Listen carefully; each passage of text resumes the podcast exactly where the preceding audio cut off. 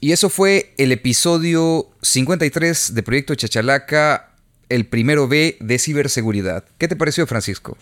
Bastante bien. Nos quedamos todavía como, como que fuera actualización de Windows, o sea, a 1%. Entonces, Dando vuelta ahí. Todavía esperando que baje un poquito más la actualización, pero sí, ahí vamos. Sí. Estuvo bastante bueno, está, eh, lo vamos a hacer más interesante, te voy a decir. Ok, ok. Bueno, este es el primer episodio de una serie de episodios relacionados a la ciberseguridad y tecnología que poco a poco vamos a ir viendo llegar a nuestra vida. Así que esperamos que lo disfruten. Cuídense mucho. Comenzamos. Bienvenidos a Proyecto Chachalaca número 53, el primero B de seguridad informática. Esta vez nos acompaña Francisco Mayen. ¿Qué tal, Francisco? ¿Cómo estás? Bien, bien, miren aquí con calor. Terrible. Sí, esto ya es, es violencia climática, diría yo. Exactamente. Bueno, vamos terminando el mes cívico. ¿Algún Sí. recuerdo bonito de esta fecha o algo interesante? Chica, sí, sí, es sorprendente. Primero vivimos el, el alza más grande, más alta del, del combustible hasta ahorita. Hasta ahorita, sí. Y que no hemos visto banderas. O Sí, sea, fíjate. Eso, eso sí me ha sorprendido. Que creo que los huevos y las banderas estaban bien altas en la lista de precios. Es muy probable. Bueno, Francisco, antes de comenzar este capítulo sobre seguridad informática, nos gustaría saber quién es Francisco Mayen. Pues Francisco Mayén, eh, soy un profesional en el área de informática, de tecnología, pero digamos que al- con el transcurso del tiempo yo fui involucrándome en todo tipo de tecnologías, de, de informática, y hubo un momento que entré al mundo de, la seguridad y la ciberseguridad. Entonces, eh, como todo bicho en aquel entonces, bah, pues si te metes en esa onda y de, de repente vos decís quiero ser hacker. bah. Pero eh, en una época en la que eh, prácticamente no existía mucha regla. bah. Ah, claro. Entonces no había película, no había mucha cuestión. Entonces era, una, era un mundo en el que vos querías ser plantoso. A la hora de la hora te das cuenta que tenés que leer un montonazo. Sí, sin duda. ok.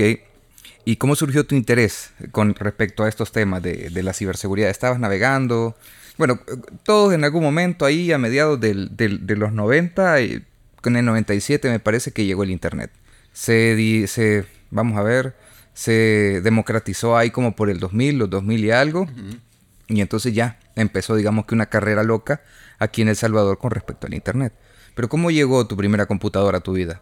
Mira, mi primera computadora llegó a como a los 13, 14 años, 15 años, por ahí, 14, 15 años.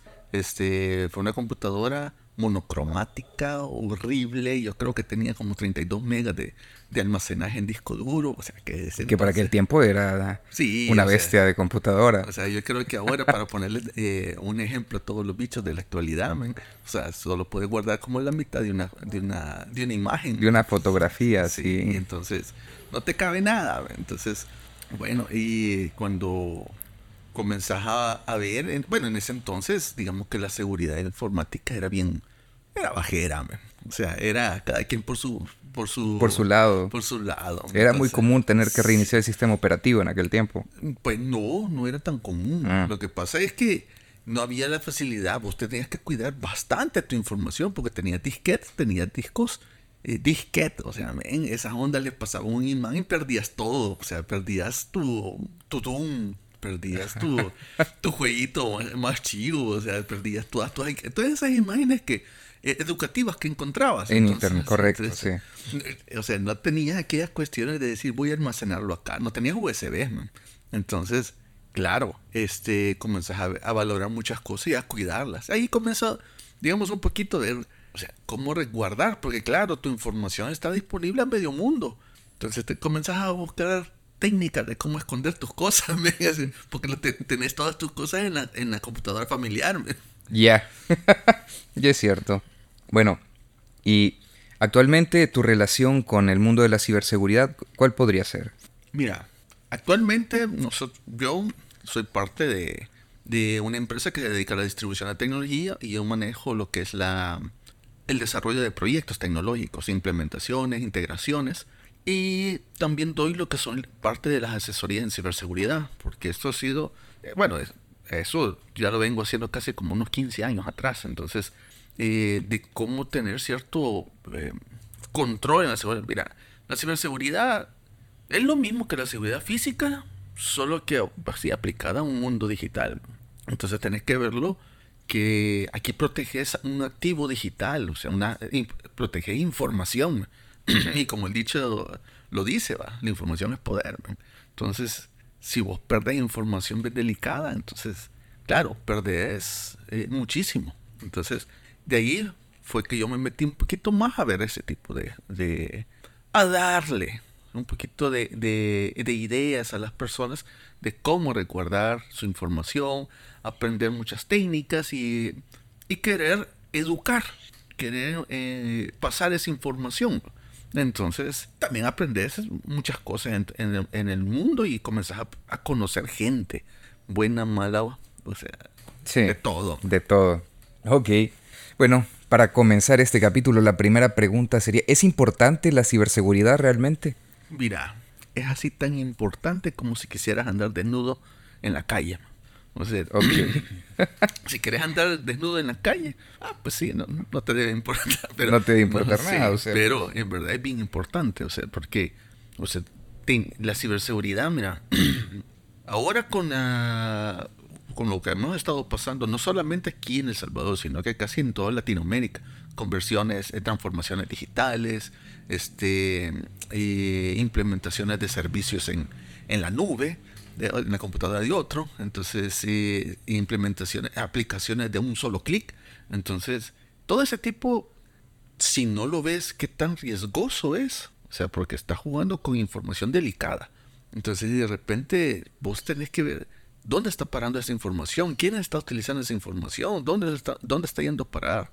Este, ¿Cómo la transforman? ¿Cuál, cuál, ¿Cuál es el valor que tiene tu información para otra persona? Para otra para un banco es bien... Es bien, bien claro, cuál es, la importancia. Entonces, pero, pero para alguien, digamos, afuera, es todavía más importante porque le está dando otra información y ellos sabrán cómo venden tu, tu información. Entonces, pero ese solo te estoy hablando en el, punto de, información. hay personas que también este, tienen, eh, pueden accesar, pueden tener herramientas como computadoras, tablets, laptop, este, em, dispositivos inteligentes y no se dan cuenta también el riesgo. Ya te imaginas ser espiado en tu propia casa porque vos pusiste tus mismas cámaras de seguridad y, bueno, pues sí, medio mundo las ve Claro, claro. Mal configurada y, Exactamente. y te volviste el Big Brother ahí en tu, propia casa. Pues sí, cabal, entonces, yo cabal. Claro.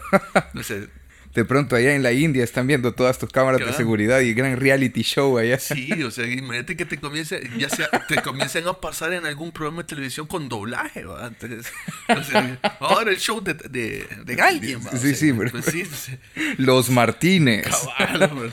O sea, y que solo pandeadas hagan. Sí, después porque sí, en la casa cada quien hace su, pues sus propias cosas realmente. Exacto. Sí, mira, ahí ya comenzamos a ver cuál es la importancia realmente de la ciberseguridad. Hay algunos conceptos que realmente mucha gente los puede malentender o malinterpretar, como por ejemplo la nube. Hay mucha gente que habla la nube aquí, la nube allá, pero desde el punto de vista de un especialista, ¿qué es la nube, Francisco? De un especialista, para te lo voy a poner así, explicado con manzanitas y así como para niño de kinder. La nube es la computadora de otro que te ha permitido almacenar tu información o te está dando un servicio para que para tu bien.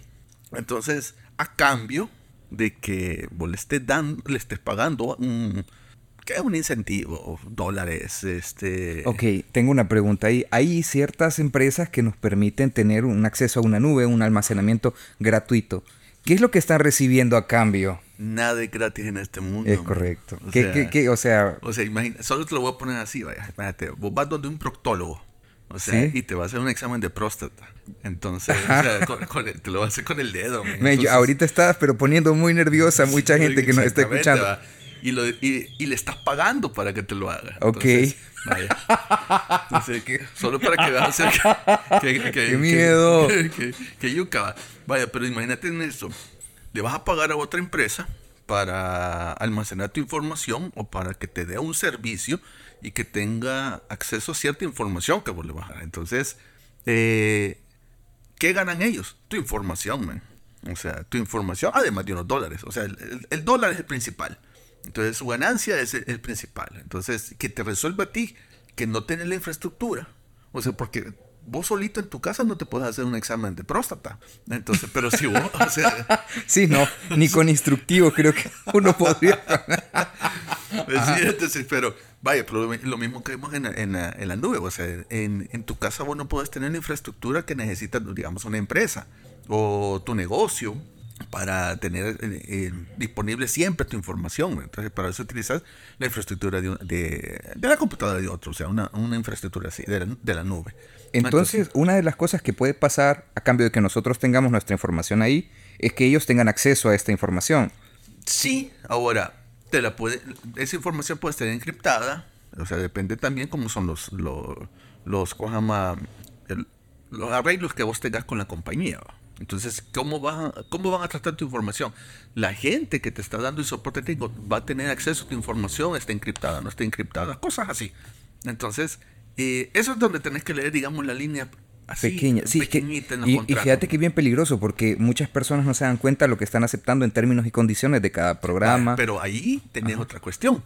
O sea, fíjate bien, vos podés leer, vos podés leer el, el EULA de cualquier servicio pues sí, pero al final siempre hay, casi siempre hay una cláusula extra. ¿Cuál es la cláusula extra? Es que nosotros podemos cambiar esta onda cuando nos den la gana. Y te lo van a pasar, solo te van a decir, este es el nuevo EULA y, y léelo y si te gusta bien y si no, igual saluda. Entonces, pero ellos te lo pueden cambiar en cualquier momento las reglas del juego. Porque al final no es tu red, es la infraestructura, de, otro. Entonces él puede hacer lo que quiera, men. O sea, que todo lo que tenemos ahorita almacenado, por ejemplo, en esta nube, y que de pronto de un día para otro puedan decir, ¿saben qué? Este, se va a volver de cobro esto de ahora en adelante. Cabal. Lo pueden hacer sin ningún problema. Sí, pues sí. O sea, es más, vaya, te voy a poner un ejemplo bien sencillo. YouTube. Este, en un momento YouTube nunca pasó comerciales. Sí, era un, o sea, si te pones a ver el, pues, es, irreal. Hoy en día 3, 4, 5 anuncios en un video. Exactamente, y el video dura como 7 eh, como siete minutos y te pusieron como, ¿qué? 5 minutos de, comerciales, o sea, no, me... Pero hubo un tiempo en el que YouTube lo tenía gratuito. No existían los comerciales, pero ahí viene la cuestión, ellos actualizaron su, su información y dijeron, ok, pues sí, vamos a cobrarme, o sea, porque aquí está la mina de oro entonces, y tú le estás dando tu información, vos estás trayéndole este eh, tráfico, o sea, ellos ven que tienen un mercado donde les pueden meter publicidad, les pueden vender algo extra. Entonces ahora pues, salir a la calle y, y, decir, preguntarle a alguien dónde tiene servicios, este, la mayoría te va a decir en Google. Es muy probable. es muy probable, o sea, o sea, eso es lo que te van a decir. Y eso es, vaya, te voy a decir, hace todo, todo lleva como su, etapa. Hace, imagínate, como unos 15, 20 años, la mamá de los pollitos era Yahoo. Ah, sí, sí, sí, correcto. Después de un momento. Antes hubo, estuvo AOL, me parece. AOL, va, pero AOL, digamos, él solo se hizo pedazo, pero después de eso fue Yahoo. Yahoo, sí. Entonces, después de Yahoo, que vino Hotmail con. con Intentó ponerse a la par allá, pero Yahoo, me parece que ahí como por el 2006, 2007, saca Yahoo Answers, me parece. Sí, cabal, Y lo, lo, volvió a posicionar. Pues sí. Va, pero después vino, eh, pero se volvió lento, porque se, o sea, quiso darle muchos servicios gratuitos a, un, a, su, a su base de usuarios, pero te saturaba. O sea, vos tenías una página en la que el 80% de lo que miraba era comerciales. O sea, okay. de, eso ganaban, men. De eso vivía. De eso, vivía. Ahora, ¿qué es lo que hizo? Google, pues sí, vino y puso las cosas gratuitas. Puso un buscador gratuito. De, después fue adquiriendo otros servicios. Para, para muchos de los que todavía o sea, que van saliendo y ya no, ya no andan colgando. Entonces, eh, YouTube en un momento nunca no era de, Google, sino que fue una empresa que adquirieron después, ah, después con el mismo poder que tuvo eh, el buscador de Google. Entonces después lo incorporaron como servicios. Ahora si vienen estos y vieron otro mercado porque no habían plataformas de, De, streaming en aquel tiempo, sí. de, de video. Bueno, sí, mira, sí habían plataformas de video, pero no era de video público, sino que era de video de esos, de los que, eh, los que los tenés que ver en las con- escondidas de tu cuarto. Ah, ya, ya, ya. Entonces, ya. Sí. sino que esto ya era eh, una plataforma para que vos pudieras ver con tu familia. O sea, yo era, era diferente. Entonces, le llamó la atención a mucha gente. No era la única, pero fue la, la que mejor sobresalió. O sea, y eso, Y también lo tenías que pegar a que Google empezó a ser quizás la mejor plataforma de búsqueda. Rápida y, y que innovó a la hora de hacer su algoritmo. exactamente, exactamente. Ok, mira cómo se van dando las cosas. Y un, un- un concepto que siempre hemos tenido así como, como por malo, como que son como los, los enemigos que se- uno se puede encontrar en el Internet, que es el hacker. ¿Qué realmente es un hacker? ¿Un hacker es una persona mala? ¿Buena qué es? Porque de pronto podemos encontrar un sinfín de películas que de pronto, ah, sí, voy a hackear el tiempo y regresan al pasado y, y cosas por el estilo. Mira, o sea, los términos se van, a- eh, se van adecua- adecuando según la, la época, le vamos a decir, y las generaciones. pues, O sea, porque hubo, mira, en un momento, te vamos a hablar todavía, te voy a hablar un poco de historia, que no es de, de, de la que yo en verdad la vi, sino que lo que vine a encontrar hace un montonazo, este, Captain Crunch, es un, un reconocido hacker.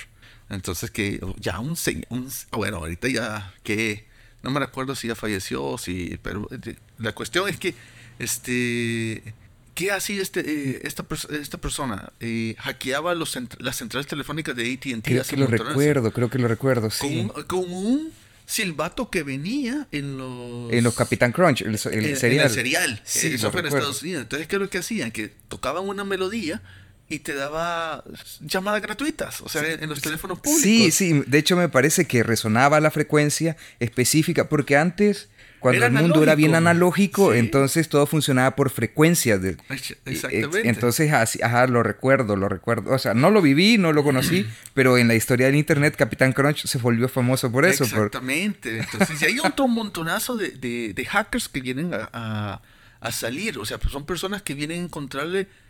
Digamos Vulnerabilidades, no, vulnerabilidades no, sino que características extras que tiene un sistema, un equipo, cualquier cosa, que las explotan para tener otro tipo de servicios. Eso es un hacker.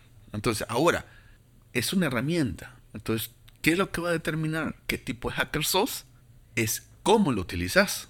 Ok, O sea, vamos a caer en el, digamos, en la... mm, que la tecnología ni buena ni mala, sino como la utilizas. Exactamente, exactamente. Vaya, y yo le mencionaba esta semana a una amiga, eh, vos- yo no sé si vos sabés cómo se hace el jabón. No, o sea, el tengo ideas bien básicas. O sea, utilizas unos químicos, men, que, o sea, si no, te, si no tienes cuidado, o sea, vas a hacer un ácido, men. Prácticamente. Te- te- o sea, te vas a bañar con... o sea, pero necesitas utilizar también otros componentes en los que eh, puedes neutralizar eh, parte de eso, eh, y, y ya se vuelve eh, un agente limpiador, pero que no te va a carcomer la, la- la piel. O sea, al principio puedes, hacer- podés como, podés sentir como que te vas a bañar con soda cáustica. Ok, Pero después de que utilizas los componentes adecuados, ya tenés jabón que no te va a quitar la mitad de la piel. ¿va?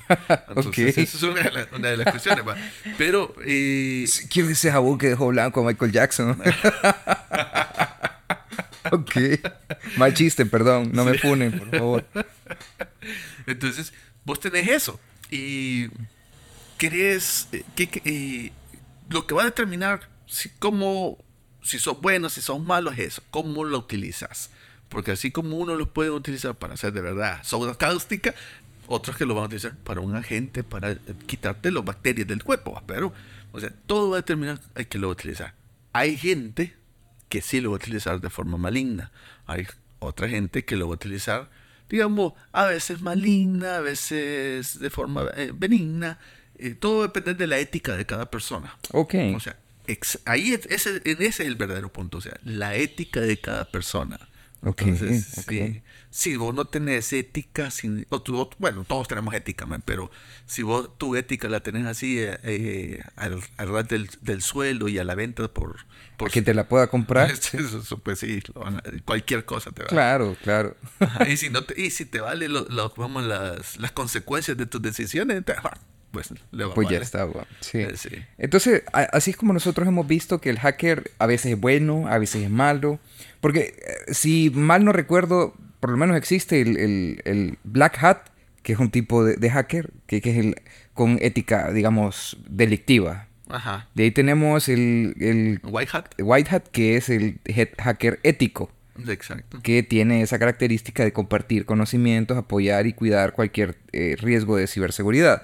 Y de ahí tenemos el, el- el sombrero gris, que digamos que anda así como, bueno, hoy voy a ser bueno, hoy voy a ser malo. Anda, digamos que ah, fluyendo entre ser bueno y ser malo, por así decirlo. Tiene una, Mira. una ética gris. Esta onda es como Star Wars, man. Ok. O sea, vos tenés los Jedi. Y tenés, o sea, todos manejan la fuerza. Sí, sí, sí, sí. Entonces, aquí con miedo de que nos vayan a censurar por algún tipo de, de copyright, ¿va? Entonces, Claro, sí, no, patrocinen mejor. patrocinio, está- Exacto. Pero imagínate, o sea, tenés los Jedi que utilizan, digamos, el- la fuerza para el lado, para la El lado luz, bueno, o sea, sí, o sea, la luz, ajá. Entonces, y están los Sith. Entonces, los Sith es para el lado oscuro, o sea, van por las emociones y otras cuestiones más. Entonces, pero cuando vos ves la, mito- la, la mitología de, los, de Star Wars, de los Jedi, sea, van a aparecer también los, los, los, las personas que son eh, susceptibles a la fuerza, pero que la utilizan de buena manera, o sea, que saben controlarla. Entonces, como que fueran los, los, los de, la- digamos, en la línea gris. Ok. Entonces, hay, o sea, lo mismo en esto. No, no te puedo decir de que todo es bueno o malo, todo depende, man. Es correcto. Exactamente. Eh, Míralo más como Jin Yang, man. Ok. Así. Bueno, y de ahí tenemos los activistas, que parece que ahí entraba esta gente de, de Anonymous, me parece, que utilizan sus, sus habilidades de hacker como para poder, digamos que impulsar o promover este, causas políticas o causas sociales. Ah, los grupos. Los Mira, grupos, o sea, los grupos existen o sea, desde hace un montonazo. O sea, cuando vos ya tenés, cuando vos querés llamar la atención, no, solito no lo vas a hacer. Entonces tenés que tener, debes de tener un grupo, debes de saberte mover. O sea, es, es casi imposible que alguien se pueda, se pueda mover solito y hacer como la diferencia. Por eso necesitas tener, digamos, el apoyo de muchísima gente para que sea la diferencia. Entonces, te voy a poner un ejemplo. ¿va? ¿Te imaginas que allá en un país de Europa eh, solamente saliera una persona con un chaleco amarillo? No sé la diferencia. Pero Sí. ¿cuántos han salido ahorita? O sea, Con los un- chalecos o sea, amarillos, Un sí. montonazo, me.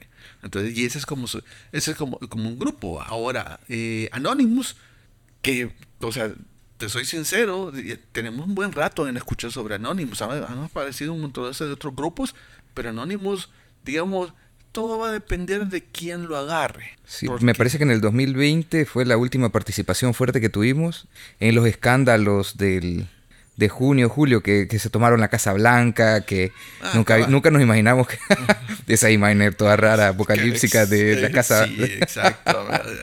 Entonces, eh, bien te recuerda así como los inicios de, de, de escape de Nueva York en, en, con Russell. eh. Sí, correcto. O sea, O, o también pudo haber sido Resident Evil, ¿verdad? También, o sea, también. Entonces, son cosas que vos venís y, y, y las ves, tenés estos, estos grupos que de repente desaparecieron, pero yo más creo que, creo, o sea, no es que, eh, simple y sencillamente ya no le vieron la causa y tomaron otros el, el- las riendas. Entonces, ha, ha venido, también tenés que ver que ya hubo un cambio generacional. O sea, ahorita quiénes son los que están en, en, en la, digamos, en el frente de batalla diario.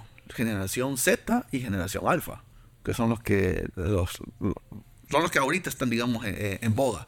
Entonces, eh, los que ya nacieron dentro de la vida digital. Sí. O sea, que ya es necesario que deban de tener un smartphone casi, casi, casi cuando nacen. ¿va? Prácticamente. Exactamente. O sea, yo creo que cuando nacen ahora los niños le dicen, le dan a escoger al papá, a la mamá, ¿qué va a querer? ¿Sony?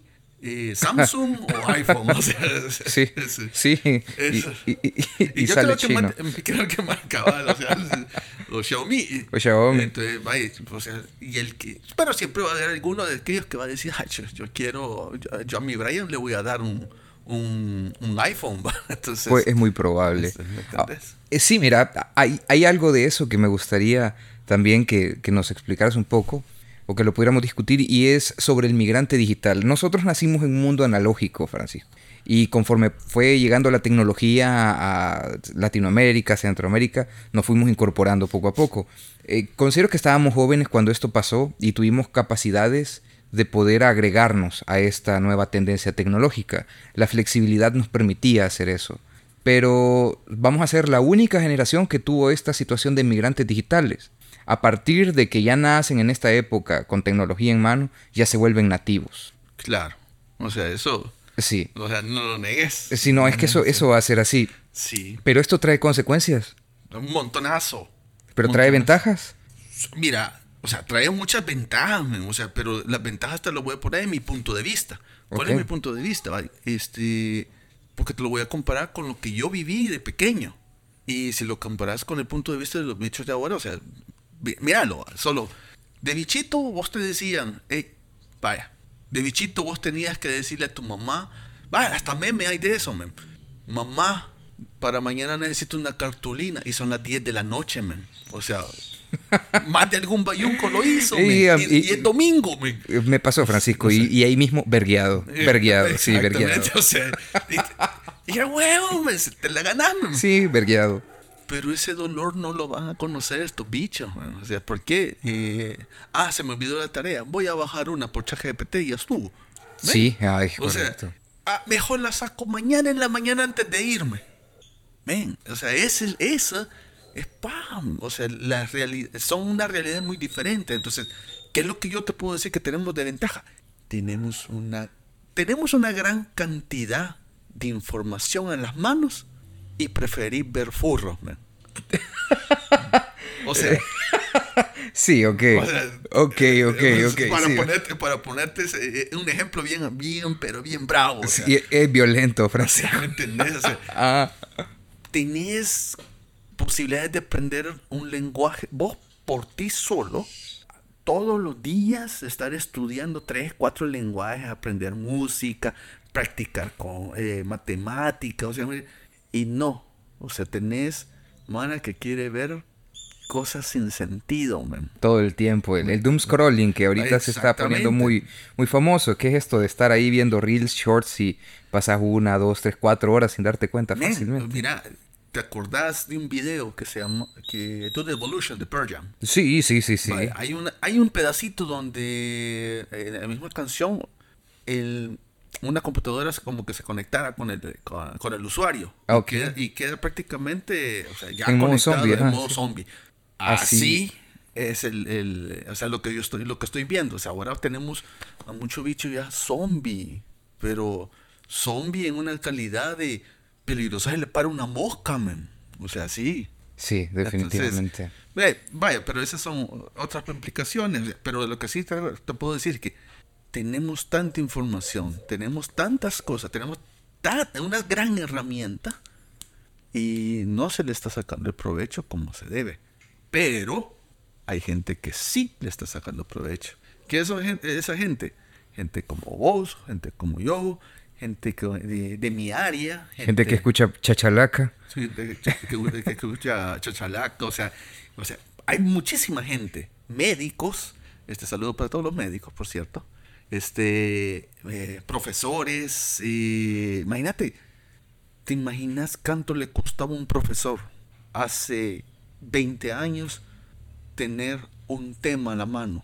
Y ahora pones una frase sencilla en tu buscador y te da como 40 topics del, de, eh, o sea, ensayos de todo eso. Fácilmente, sí, correcto. Fácilmente, tener muchísima información. Oye, deberíamos de tener un cerebro súper cargado. Pero sí, te entiendo. Y sabes, esto, esto eh, creo que tiene cierta, digamos que conexión con, con la forma en la que la sociedad funciona. Eh, nosotros como sociedad, como era actual, me parece que comienza una línea, una carrera acelerada con el inicio de la primera revolución industrial en 1780 y tanto. Ajá. Va pasando el tiempo, que al principio fue con vapor, después llega la electricidad, los ferrocarriles, tuvimos la primera y la segunda guerra mundial. Después en el 60 y tantos a raíz de la, de la crisis de los misiles nucleares, alguien dijo, hey, tenemos que hacer una, una respuesta este, descentralizada y llegó la primera versión del Internet conocida como ARPANET. Sí, el ARPANET, exacto. Entonces, haciendo esta referencia, la historia de la humanidad ya lleva miles de años, pero son los últimos 300 años los que realmente podríamos decir que son la sociedad actual. Ahora, lo que sí me he dado cuenta es que la sociedad llegan nuevas revoluciones y la sociedad tiene que ver cómo, cómo actúan las cosas, cómo, cómo se desarrollan para poder empezar a poner marco de regulación. Fíjate que aquí te voy a, te voy a explicar, bueno, no explicar, sino que te voy a poner un punto de vista así como que yo, lo he visto, lo, lo, he querido evaluar, okay. pero actual de, actualmente creo que nos, nos comportamos, todos los, los, seres humanos nos comportamos un poquito como neandertales. Sí. Es más, ni siquiera neandertales, sino que este ya un poquito más reciente, ¿va? Nos comportamos como los los indígenas que estaban en, en, la América precolombina. Porque todavía nos comportamos así. O sea, mucha gente todavía le dan espejitos, man. Entonces, solo que ahora el espejito es el internet. O sea, y todos los días el internet te viene y te da otro espejito. Y wow, o sea, entregas tantas cosas y te perdiste. Entonces vas a ver eh, si es posible, mira, si, si no le hemos dado smartphones o, dispositivos inteligentes a los perros, a los chuchos, es cosa de tiempo. Es cosa de tiempo, Es cosa de tiempo, definitivamente. Sí. Y entonces, mira, es eso, fíjate, al, final de cuentas, creo que tarde o temprano, de alguna u otra manera, las siguientes generaciones van a buscar o van a encontrar una manera de poder regularse respecto a la tecnología. la tecnología no es como que algo diferente hoy en día al ser humano prácticamente la tenemos que compaginar y utilizar día a día con lo que vayamos a hacer. Sí. Entonces creo que tener una visión así como que no, es que entre más tecnología, más dependiente, pero mientras exista la tecnología se va a seguir utilizando y nos, nos vamos a convertir en personas más dependientes de la tecnología con el paso del tiempo. Sí, mira, o sea, el tener una aplicación para todo, o sea, te ha resuelto la vida para muchas cosas, pero ahora, o sea, te ha resuelto tanto la vida que de repente vos ya no tenés nada que hacer las otras 23 horas del día. Doom scrolling, viejo, doom O sea, sí, o sea, pero eh, te puedes, tu verdadero, todas tus tareas las puedes resolver en 15 minutos, 20 minutos, y de ahí lo demás te toca ser como un zombie en la sociedad. Entonces, es un gran desperdicio. Así es un gran, gran desperdicio y hay mucha gente que se está perdiendo en eso. O sea, yo soy pro tecnología, pero productiva. Es que, o sea, que la tecnología no solamente es para que me resuelva la vida, sino que también que sí me resuelve la vida, pero para que yo pueda ser más productivo con algo más. Ok. O sea, no solamente, o sea, te voy a poner un punto de vista y aquí ya nos vamos a ver así como más futuristas, vamos a ver como, más eh, hablando, vamos a te quiero tocar un tema que se ve que creo que está en la boca de mucha de la gente de Chachalaca. O sea, ¿cuál es? El, ¿Vos crees que vamos a llegar a Marte? Yo pienso que es inevitable, Francisco, que lleguemos a Marte. Yo pienso que es inevitable. ¿Pero cuándo? Eso es otra cosa. Cuando los, digamos que los elementos materiales existan para poder lograrlo. Ok, vaya, mira, este, ya te has puesto a pensar en todos los riesgos que es de el viaje de aquí a Marte. Es como de, El Salvador a Estados Unidos a pie. Eh, todavía peor, men. ¿Crees? sí, men. O sea, vaya, poner aquí. ¿Hasta dónde hemos llegado nosotros, el ser humano? No eh, una sonda ni nada por el estilo, sino que el ser humano hasta dónde ha llegado. Ha llegado hasta la luna. Digamos. Ajá. Vaya, para todos los conspiradores, eh, o sea, llegamos, Así es. llegamos hasta el desierto de Arizona. Es correcto. O, o, o los baches de Soyapango. o, sea, lo que, lo que caiga primero, lo que me parezca mejor a la, imagen. Entonces, vaya, pero imagínate, llegamos a, a, a la luna. Pero ¿por qué se nos hizo tan fácil llegar a la luna? Porque todavía es tener rango de protección de la Tierra sí, el rango del, campo magnético de la Tierra que repele todos los, digamos que, eh, radiaciones del Sol. Y una gran cantidad, o sea. Entonces, ahora, ¿qué le va a pasar al ser humano? Ah, bueno, para todo eso, tenés que ver que también lo que son las, las estaciones espaciales, como la anterior MIR y la nueva estación internacional, todas esas no están después de la luna, están entre la Tierra y la luna. Y más cerca de la Tierra que de la luna. Exactamente, o sea, están en el, en el lugar donde está protegida, donde llegan micro o mini meteoritos. Entonces, eso no quiere decir que no se arruinan las cosas. O sea, y no es una piedrita que no te va a hacer nada, men. Son piedritas que van a, a cierta velocidad, varios kilómetros. Sí, en el vacío, eh, correcto, es correcto. Más la inercia, men, o sea, va a abrir un hoyo. Bueno, pero ahora imagínate qué va a pasar con el ser humano cuando tiene que salir de ese campo de protección para llegar a Marte, donde no hay campo de protección.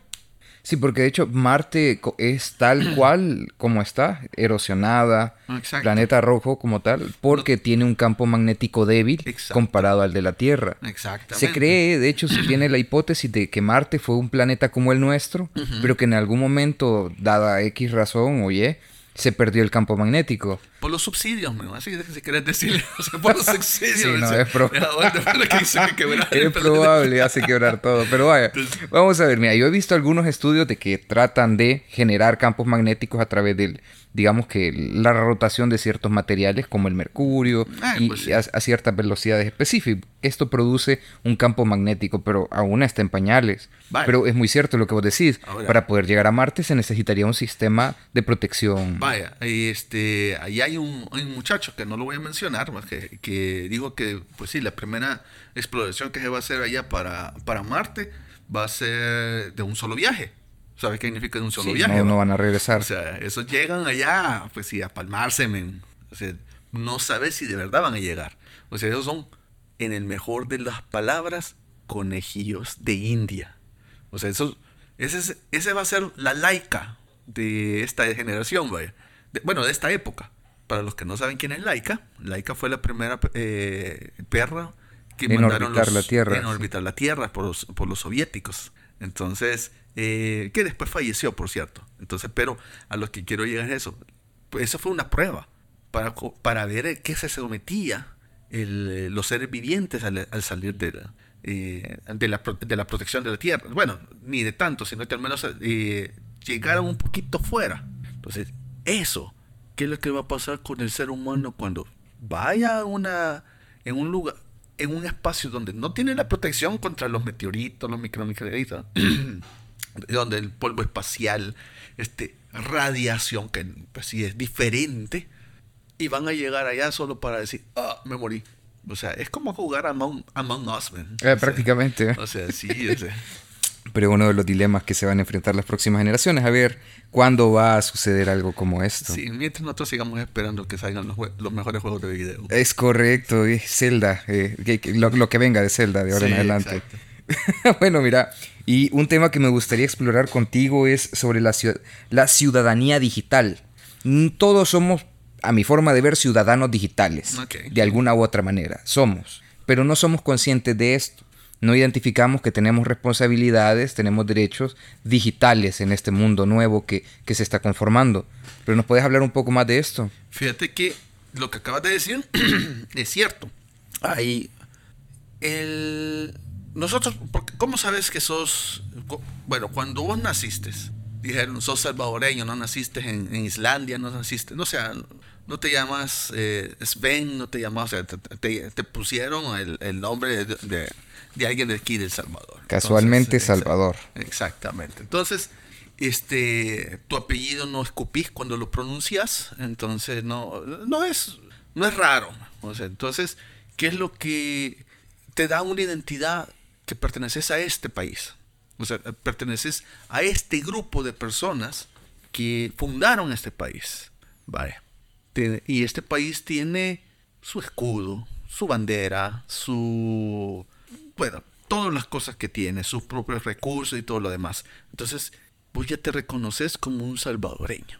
Desde que naciste, ¿va? O sea, no sos suizo, no sos... No sos otra cosa, sos, salvadoreño. Exactamente. Vaya tenés, y cuando llegas a los 18 años, se te termina tu, versión de prueba. Sí. O sea, ya, ya te dicen, vaya, a partir de los 18 años, usted ya se puede ir preso y ser juzgado como adulto. Eso fue lo primero que me dijo mi mamá. Va, mira, Salvador, de ahora en adelante ya es tu vida, es tu pedo, me dijo. Sí. Ahí sí ya te pueden llevar preso a vos, no a mí. Exacto. Así que hace lo que vos querás, me dijo. Y yo nunca en la vida me había sentido tan abandonado. fe. No, pues sí, entonces ahí en ese momento te, te cae la realidad, ¿va? Entonces te recuerda que tu etapa sin consecuencias se terminó.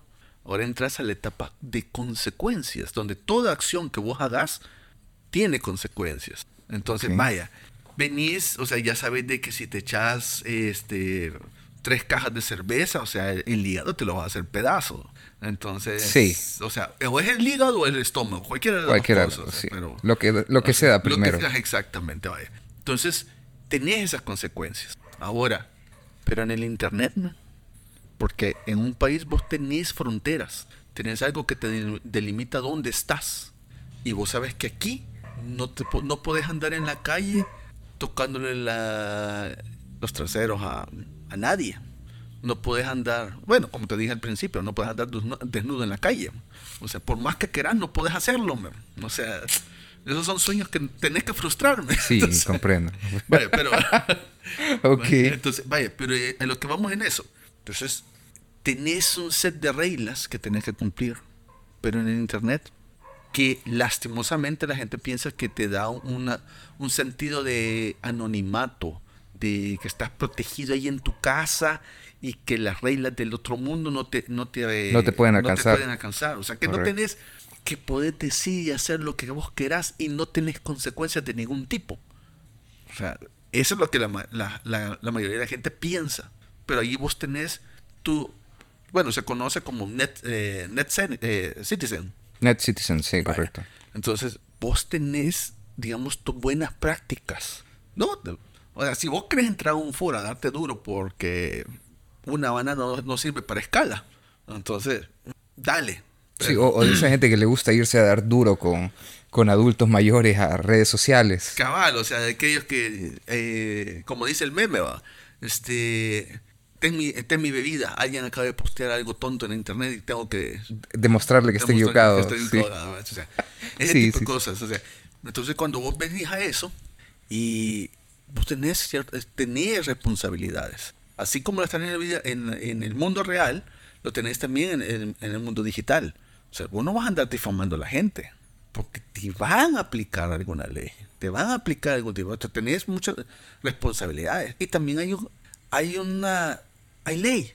Cada país tiene su propia ley en respecto al, a, a difamaciones o algún tipo de ataque digital. Ok. Entonces, ¿y qué es lo que pasa? O sea, no importa que vos le hiciste aquí, ah, vos decís, no me pueden alcanzar, que no hay que, soy intocable. Que no hay-". Dele. Aquí viene lo bonito. Ya, ya, es- ya estuvimos viendo, me parece que los años pasados estuvimos viendo gente que estaba en grupos en internet compartiendo fotografías, eh, digamos que personales, íntimas de, de algunas señoritas y, tu, y 16 personas se fueron al bote por eso. Me acuerdo que aparecieron la fotografía de los 16 en ropa blancas y chanclas blancas, así crocs. bien, bien interesante la fotografía, Sí. porque se pensaban inalcanzables, se pensaban protegidos por el anonimato del internet. Exactamente. Entonces, a lo que íbamos en eso. Todo, no hay anonimato en el Internet. O sea, hay, bueno, sí, mira, sí hay, pero lo que pasa es que eh, vos vas a, tenés una ética que tenés que cumplir, tenés, no lo que vos hagas legal o ilegal, o sea, te va a generar una, las consecuencias. Las consecuencias de esto, sí. Entonces, le estás dañando la, la vida a alguien. Entonces, y ese alguien se va a vengar, men. Entonces, va a buscar una manera. Entonces, vos te estás echando enemigo, men, de puro choto. men. Entonces, porque dice que, ah, nunca lo voy a encontrar. Ven, no importa si le- las fotos no fueron acá, que las mandaron a, ¿qué? Isla- las Islas Pascua, o sea, si las mandaron allá, pero si allá la policía, este, la fiscalía allá viene y pone una orden de captura y te ponen una orden, una difusión roja. Y es efectiva en la, en la Interpol, papá. Rapidito, pagote. Rapidito, men, o sea, y, y, y dependiendo de qué tipo de, de, de contenido has estado viendo y has estado circulando y si has estado eh, dañando la imagen de, de, de qué tipo de persona, te va a tocar, men, compartir cama con pico de oro, men. Puta. O sea, o sea, Ven, o sea, esa es la realidad. O sea, esa es la realidad. El día que a cada quien lo, lo capturan, lo llevan a un lugar donde no hay reglas, donde todo se vale. men. Qué miedo. Qué miedo. O sea, ¿entendés? O sea, Sí, sí, es, es que ahí es como lo, lo, lo decís. Mira, nosotros creo que el Internet al instalarse no, no se dimensionó, creo que en un primer momento lo que iba a ser. Las primeras computadoras No, eran computadoras no, de, no, de, que- laboratorio. No, no es que no estuvieran. Lo que pasa es que la mayoría asumieron que vos te ibas a comportar como un ser humano correcto. Pero ahí viene la cuestión. Vos también depende cómo fuiste criado para tener eso. O sea, si a vos, si vos de repente te ocurrió, te dijo algún tu tío, va, mira hijo, te- eh, mira vos, te voy a regalar esta navaja. Y con esta navaja vas a hacer este jueguitos de mano, va. Y te terminas cortando el dedo, va. Te enseñaron mal, men. Entonces, y después lo querés, la querés llevar a tu colegio. Entonces, estuvo mal. man. Entonces, es lo que te van enseñando. Entonces, pero si de repente vienen tus tatas y te dijeron, vaya, mira hijo, vi que tenés ese cuchillo. ¿Qué, ¿Sabes qué significa eso? Anda a traer el, el, el cincho porque te van, a, te van a caer 40, va. Ok. Entonces, va. Entonces te enseñaron de que no tienes que jugar con ese tipo de cosas. O de bichito, ¿va? que te decían, no juegues con fuego. No Te corras- vas a quemar, te vas no a corras quemar. con tijeras. Sí, o sea, no metas los dedos en el toma corriente, este, no andes como vigiando a la vecina, o sea, cosas así, men, o sea, cosas que te- todas esas ondas te, te ganaban total legazo, men. Sí, sí, sí, sí. Entonces, pero, pero ahora no, men. Ahora no. Entonces hay mucha gente que sí, que fue liberada con esa información y no, te, y no le enseñaron a muchos la ética. O sea, no hay una cultura de querer enseñar a las nuevas generaciones de decir, hey, tienen que comportarse, no tienen que estar haciendo esto, no tienen que estar entrando a estos lugares, no sé. No, sino que le digo, hijo, aquí está el teléfono. Entretenete. hace". sí. Eh, sí. Y mira cómo es de peligroso eso, Francisco, porque mientras un joven o una un, un- muchacho, muchacha, no cumple los 18 años, quienes son responsables de lo que vayan a hacer en este mundo digital son los padres. Exacto. Y, y, y ahorita estamos viendo una generación que le está dando el teléfono a su hijo solo para poder mantenerlo entretenido. La generación Z se está paseando en la generación alfa. Es correcto. Y prácticamente ahí vamos a tener un gran problema de muchachos que van a tener habilidades muy altas y de desempeño, eh, digamos que increíble en estas tecnologías, pero sin ética, sin una moral clara, sin comprender reglas de cómo comportarse. A nosotros nos enseñaron cómo comportarnos. La sociedad nos condicionó a saber cómo comportarnos. Sí, pero en este mundo es muy diferente. la regla de la chancla. Oh, claro, pues, sí, sí, sí. Y, todavía para nosotros es vigente esa onda. Sí, es correcto. Hoy no, men, hoy les pegan con la esponja. Sí, es que les pega una cuestión es que así. O sea, pega, o sea, es así, hijo, pau, pau. O sea, men, o sea, y vaya, pero quitemos eso, los, los así castigos te voy a castigar con una charla de 15 minutos sobre lo malo que has hecho. Te voy a quitar los datos por un minuto. Pero después el dicho de tanto hacer berrinche, ay, ya no aguanta este mono. Le vuelvo a poner los datos. Es correcto. Así de fuerte. O sea, quiere decir que esa no, no pasaba contra con una vida, man. Entonces, a huevo, man. No, Francisco, ¿quién pasaba contra, o sea, con Pero una no, vida? O sea, del primer me- nivel, man. O sea, el primer Tenías que nivel. tener habilidad, Francisco. El primer nivel es brutal en contra. No, eran inútiles. man. O sea, si no pasaste contra el primer nivel con algo que sea con una vida, eras inútil, man. O sea, Puta, e- eso era habilidad, ¿no? Da Francisco. te creó Ninja Gaiden. Va, O sea, esa eso onda sí, así era para morirse, sí. sí, ya era para morirse. O Battletoads. Esa onda también era brutal. Ah, va, también. o Sí. sea, eh. ok. Pero sí, empezamos a ver poco a poco cómo se va formando esta nueva generación y con una sobreexcitación con las tecnologías prácticamente vamos a ver muchos casos de, de violencia y de ciberseguridad dentro de, dentro de los próximos años. Porque si, si bien nosotros que somos migrantes conocemos, y, pero aún así nos rehusamos a conocer más y dejamos de lado estos temas de ciberseguridad, de los riesgos que existen, prácticamente esto nos va a pasar factura con esta nueva generación, porque ellos van a tener toda la habilidad para poder hacerlo. Así como nosotros estamos perdiendo el tiempo en el doom scrolling, muchos de estos niños van a saltar de eso y van a empezar a, a conocer a profundidad los equipos que tienen. Y así me gustaría preguntarte sobre los riesgos de ciberseguridad. Primero, Francisco, ¿qué es un riesgo? ¿Qué significa el riesgo de ciberseguridad? Como te dije hace rato, anda a correr un maratón con, con tijeras en mano y sin protección. O sea, anda, a correte. O sea, es tener, ese, tener ese, riesgo que en algún momento te vas a apoyar. Existe la probabilidad. Exactamente, exactamente. Entonces, si estás bien cansado, o sea, te vas a terminar apoyando, o sea, uno, o correr más rápido, o, sea, o de verdad te vas a decir, ¿por qué correr con esta onda? Ese es un riesgo, o sea, existe ese riesgo. Ahora, con la nueva generación, con lo que está pasando, vos vas a tener que le estás dando acceso a un mundo sin filtro, a un mundo que no tiene en verdad, que vos sos el único que tiene la obligación. No, es verdad que vos sos libre de ver cualquier, de ver, hacer lo que vos te rompa las tres cuartas hectáreas de las ganas que tengas de, de, de lo que creas. Ok. Así. Entonces, y le estás dando, o sea, ven, hace, ponerle, hace unos 10 años, y si vos querías navegar tenías que comprar saldo. Entonces ahora, puya, le pones un dólar y puedes todavía, bueno, le pones 5 dólares y ahorita ya puedes navegar casi como un mes. Entonces, eh, es diferente. Antes te daba, el, dólar que le ponías a penitas te daba para dos horas. Es correcto. ahora vos tenés prácticamente el internet encendido todo el tiempo. Todo el tiempo. Entonces, ¿qué va a determinar cómo lo vas a utilizar cuando no tenés a nadie que te supervise? Solo que te enseñaron. Así, simple y sencillamente. Entonces, no tenés que enseñarles a estas nuevas generaciones. ¿Cuál es el problema? Es de que si vos no ves riesgo en tu vida diaria, entonces lo mismo va a pasar en el Internet. No, no le ven el riesgo. Ah, no pasa nada, ahí está navegando, solo baja huejitos. Seguro.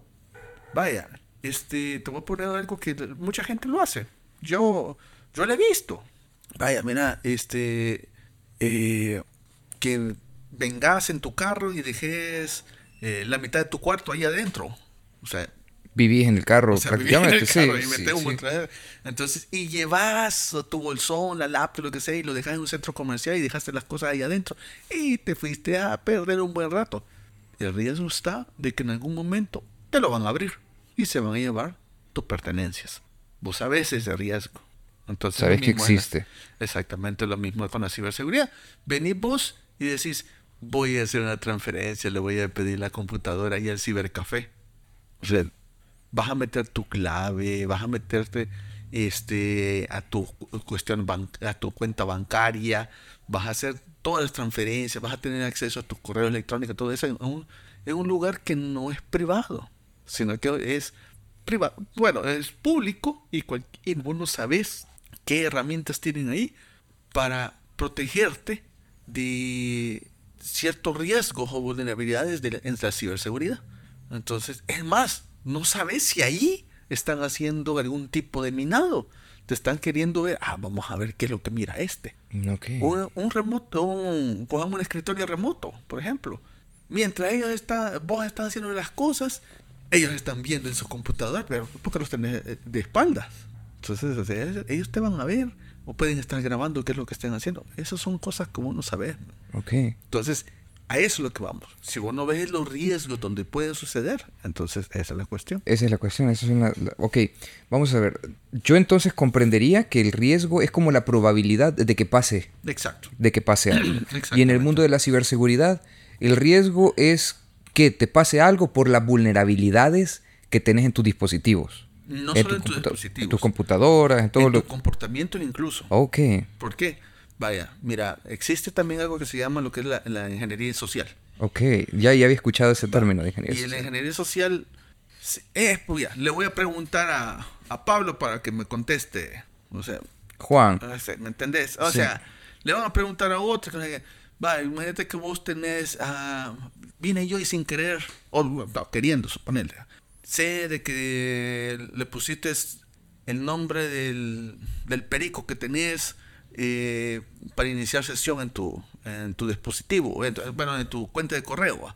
Vengo yo y, y ya, ya, vi la pregunta. Entonces, pero ven, mejor le, le, voy a preguntar a tu vecino. Hey, mira, pues, ¿cómo llama el, perico de este mago? Que no me acuerdo, que le estoy haciendo. preguntando, preguntando a terceros, van a dar esa información. Después vengo y yo entro. Ahora, otro estoy hablando en un, en un, mundo bien ideal, ¿va? porque eso no pasa. Entonces, yo tengo ya esa información y ya puedo ingresar. ¿Que te va a alertar posiblemente? Sí. Vaya, pero si no, no pusiste esas medidas de alerta, o sea, de nada sirve. De nada. De hecho, fíjate que hace un hace unos que un par de meses estaba leyendo yo un, un estudio sobre que en redes sociales, en Facebook principalmente, o en Instagram, toda la información que tú tienes ahí, de alguna u otra manera se vincula con la contraseña que tú tienes. ¿A qué me refiero con esto? Mucha gente utiliza la fecha de cumpleaños de un ser querido, la fecha de cumpleaños de ellos mismos, utiliza el nombre de sus mascotas favoritas, el, nombre de, una persona, cualquier cosa, números específicos que aparecen ahí, números favoritos, recurrentes y todo esto, y aparecen en su Facebook.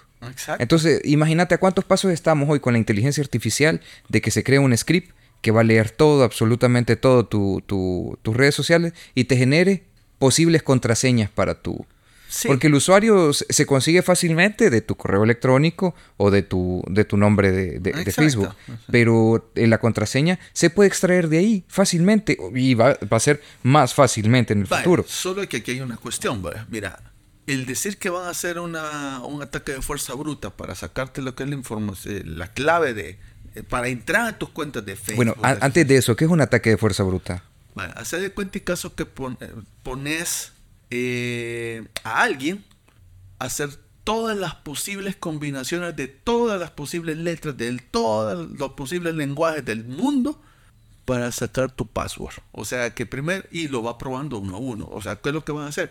Primero vamos a probar A, después vamos a probar B, después vamos a C, y cuando ya pasaste, ya probaste todo eso, vas a pasar, ahora vamos a probar A, A. Ahora, o sea, eso es un ataque de, fuerza bruta. Vas a comenzar a tirarte todo eso, pero o sea, eso se tarda, Más si de repente venís y pusiste casi la mitad de, la, de Romeo y Julieta como password. ok. pero, pero tendríamos que decir que tarde o temprano puede pasar. Sí, pero hay medidas que te van a ver. O sea, ¿por qué? Pues sí, si de repente el sistema de Facebook o de Meta viene y detecta que hay muchos intentos de joder, no te voy a bloquear la cuenta esa es la, forma de protección. Entonces, y solamente la persona que puede, que conoce, va a poder desbloquearla. A menos que de verdad fue tan bruto y a él se le olvidó el password. Entonces, porque puede pasar también. Puede pasar, ¿va? Entonces, de las cuatro. Y mira qué interesante esto, porque ahí viene otra forma en la que le quitan la contraseña a un usuario. De pronto se bloquea y mandan un correo electrónico. Aquí está mi foto, mi DUI, con una fotografía del DUI revés y derecho. Y prácticamente ya te pueden mandar tu contraseña de usuario. Pues fíjate que no es así tan fácil. O sea, porque también los métodos han cambiado. O sea, por lo mismo. Porque tenés que corroborar mucha información y no es inmediato. O sea, te van a dar acceso limitado a ciertas cosas. Pero no quiere decir que te van a dar totalmente acceso, sino que van a ver también tu comportamiento. porque, pues sí, también ellos, si ellos se tienen que, eh, que proteger por algún tipo de brecha de seguridad. O sea, porque de algún tipo de error que hayan tenido en el proceso o en el protocolo que ellos han tenido. Protocolo no me refiero como una cuestión de, de, transferencia de algo, sino que como la, forma o el método que van a utilizar para poder hacer algo. Exactamente. Entonces, como reglamento que ellos tienen interno para, para poder solventar algo. Entonces, eso es lo que en verdad es lo que, lo que ellos tienen que cumplir. Verificar que no sos, al, que sos el que, el que, el que dice, decís que sos sí. sí, de hecho, fíjate que yo estaba leyendo el trending hace rato de, en, en, Twitter de alguien, de una pareja.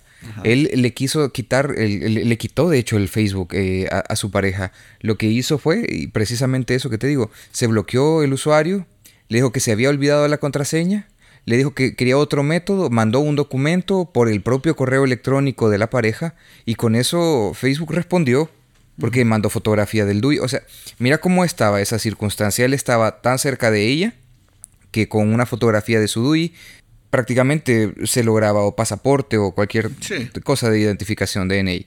Entonces, esto lo compartió, lo mandó, le mandaron la información de acceso y pudo entrar. Exacto. Y pudo entrar a su Facebook.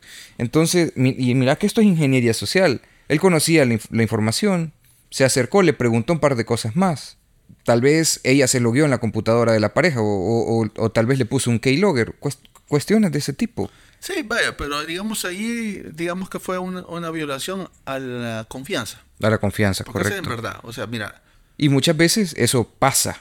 exacto, exacto, o sea, mira, una, pero eso ya digamos, vamos a entrar en la, en la parte así como de filosófica para, para todos aquellos que tienen pareja o que tenemos pareja, o sea, que decir, hey, no violes la confianza de, de, de sus parejas, o sea, o sea, respétenlas. Es correcto. Y, y si, si no les quiere dar acceso a algo, no es lo, o sea, zóquenla, men. Así es. ¿No sí? Es espacio personal de cada e- quien. Exactamente, men. Exactamente. Pero no, no quieran estar de, de metidos, ¿no? No, ¿quién? Entonces, esa es la cuestión. O sea, si ya, huevo, o sea, querés ser metido, o sea, querés ser una gran tanga, a huevo. O sea, mejor, Hay consecuencias a eso. sí, o sea, esa es una acción en la que te va a traer consecuencias y te va a, te va a traer problemas. Mejor no lo hagas. Así, mejor no lo hagas. Ya llegó a un punto, me parece que eso ya llega a ser un punto ilegal. Sí. Creo que puede ser acoso incluso. Puede, puede considerarse como acoso, puede ser violencia, de todo tipo. Puede, o sea, Mira, ahora a cualquier cosa le pueden decir a violencia. Entonces, eh, vamos a ponerlo así como... eh, pero en verdad, donde yo te podría decir es, respetame. Venimos de la época de la chancla, vos. O sea, vos, vos no le llegabas a pegarle a alguien solo por pegarle. O sea, vos le ponías un apodo a tu vecino. O sea, ah, che, allá viene el, el tacita, ya viene el cuama, Usted está así. o sea, el destapador, o, o sea, no sé, o sea, el cuama... Pero ya tenías una confianza. Pero cuando era de, digamos, de, de, de- de sacar información, vos- vos no andaba diciendo, ah, es que aquel es maricón, es que aquel es, cojama, le gusta meterse con los camioneros, o sea, aquel, cojama, este, le pega los chuchos, o sea, no, o sea, son cosas que uno no, no las hacía. Entonces, pero hoy ha llegado un momento en el que hay una, hay un, hay un problema de confianza entre la gente y se, y quiere saber, quieren meterse a cosas que no les interesa. Que no les corresponde tampoco. Men, mira, yo mis teléfonos, de los cuatro teléfonos que me acabas de ver, men. O Sí. sea, con, con todos, o sea, yo tengo una persona que tiene acceso a todos. Yo sé que en algún momento los puede ver. Y ahí está. Ahí está. Pero es mi confianza también. O sea, no es que también le estoy diciendo que, que lo estoy haciendo para que vea que no le escondo nada. O que hago algo. No. Sino que es parte de mi confianza. Es lo que yo le estoy dando. O sea, yo no tengo nada que esconder. Claro. Entonces, o sea, que solo vea así todos los actos de- de- delictivos o cualquier cosa que hago. O sea, que no los hago. ¿Cómo o sea, evadís impuestos? como- sino que, que solamente sean las cosas que, que, que vea eso. O sea, yo no tengo nada que esconder. ¿No quién? Eso, entonces, esas son como parte de confianza que uno va generando. Entonces, pero hay gente que tiene ese problema, que tiene ese eh, decirle, ah, están dañados, vinieron de- eh, defectuosos de fábrica, o sea, cualquier cosa, man. Eh, y quieren utilizar, y ese es el problema, digamos, aquí en la ciberseguridad, que mucha- muchas de las cuestiones que se utilizan en, en- en la ciberseguridad las quieren utilizar para hacer un, para querer violar esa confianza que, que están construyendo. man.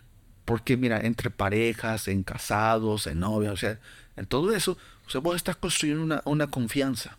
Vos llegas a un momento y, y le contás cosas bien delicadas a tu pareja.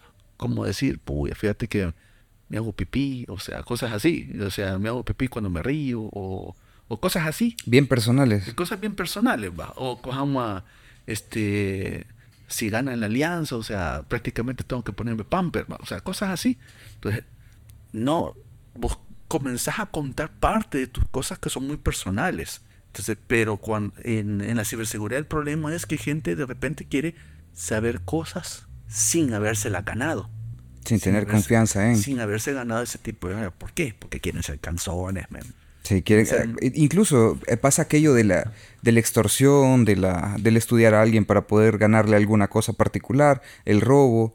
Y es parte también de lo que nos gustaría consultarte, Francisco, porque ya vamos viendo que existen estos, estos riesgos de ciberseguridad y están basados en aquella, a- aquellos elementos de confianza, de núcleo de amigos, de conocidos, pero también están aquellos eh, riesgos latentes en el Internet Ok. de que, por ejemplo, hoy, hoy está en, en, en boga esto del phishing, está también esto del meet, el, el men, Eh, miro. Es correcto, el hombre en, medio.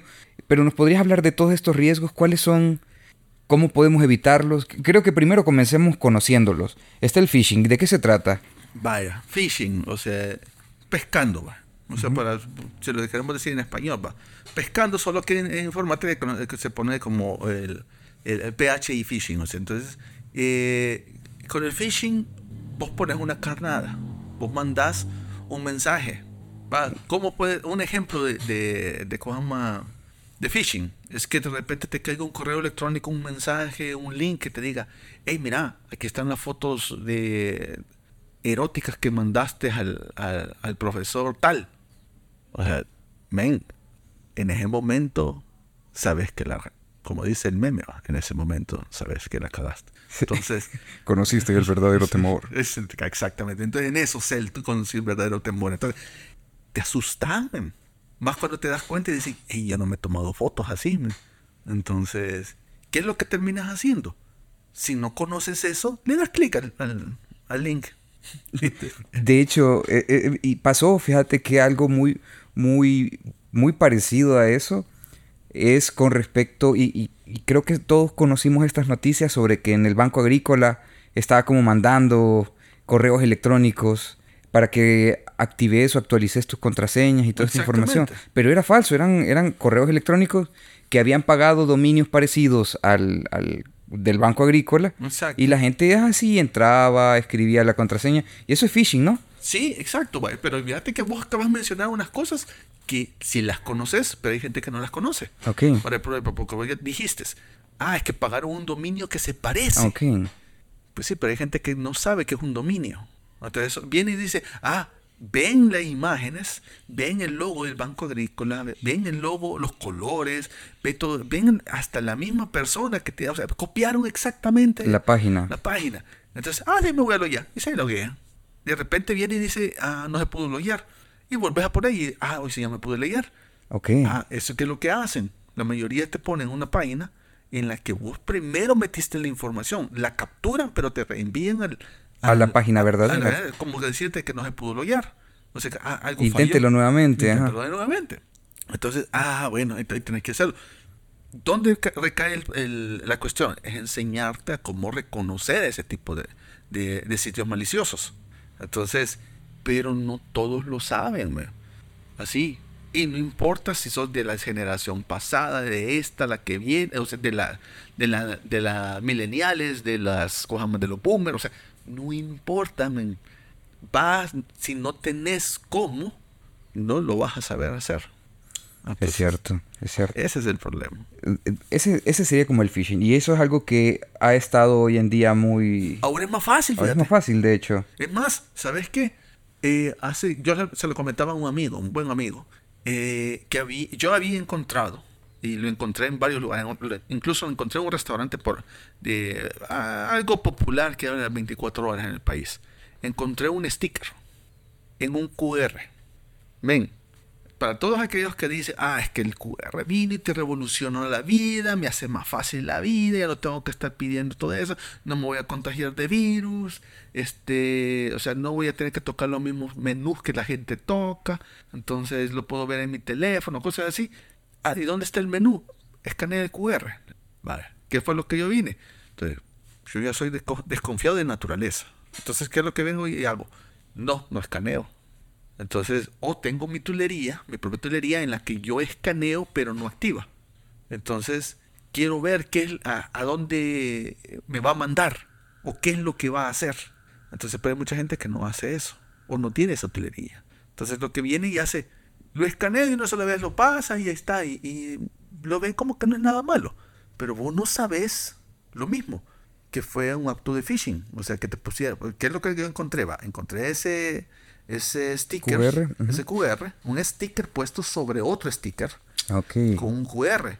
Dos QR diferentes. Uno sí te mandaba al menú del restaurante y el otro te mandaba a un sitio que después saltaba al menú del restaurante.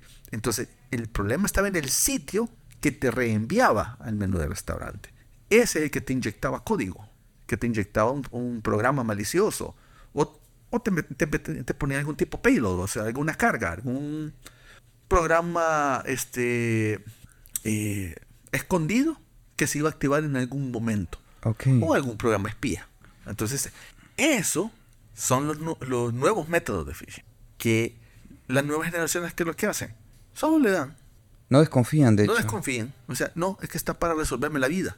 Entonces, pero claro, eh, les vale si salen sus fotos. eh, tienen así.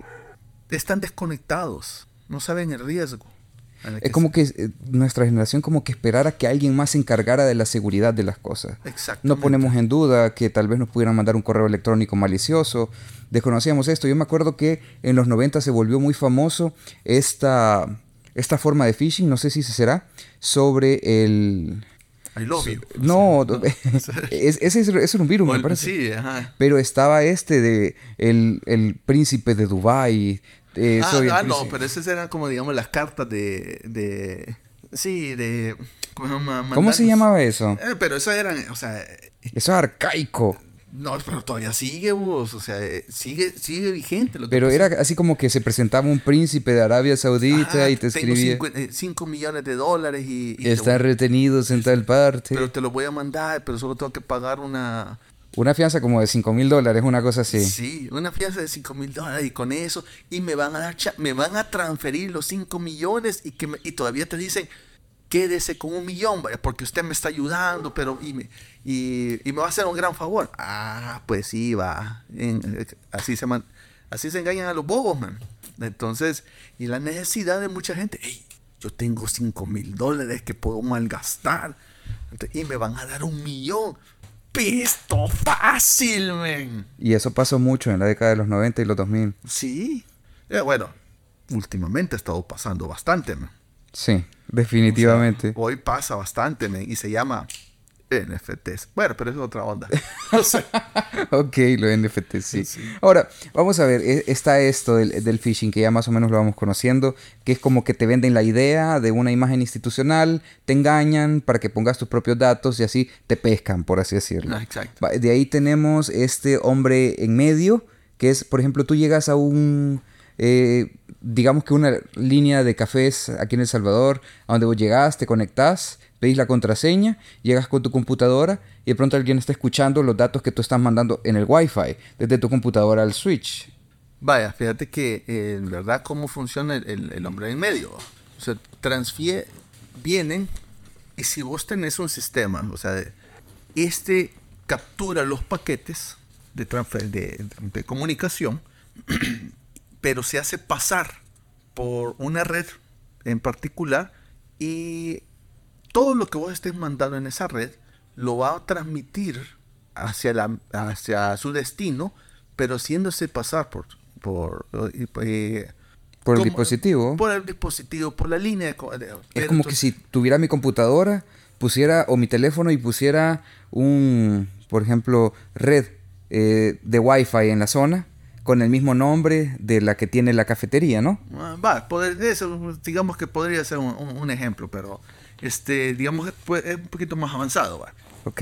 Vaya, porque, va, imagínate si en eh, Star Coffee vaya, viene y resulta, resulta que tienen un sistema de validación que no es fácil para, para, para violar. O sea, que res- resulta que hay un servidor que te está dando permiso para que me te, te conectes a esa red inalámbrica.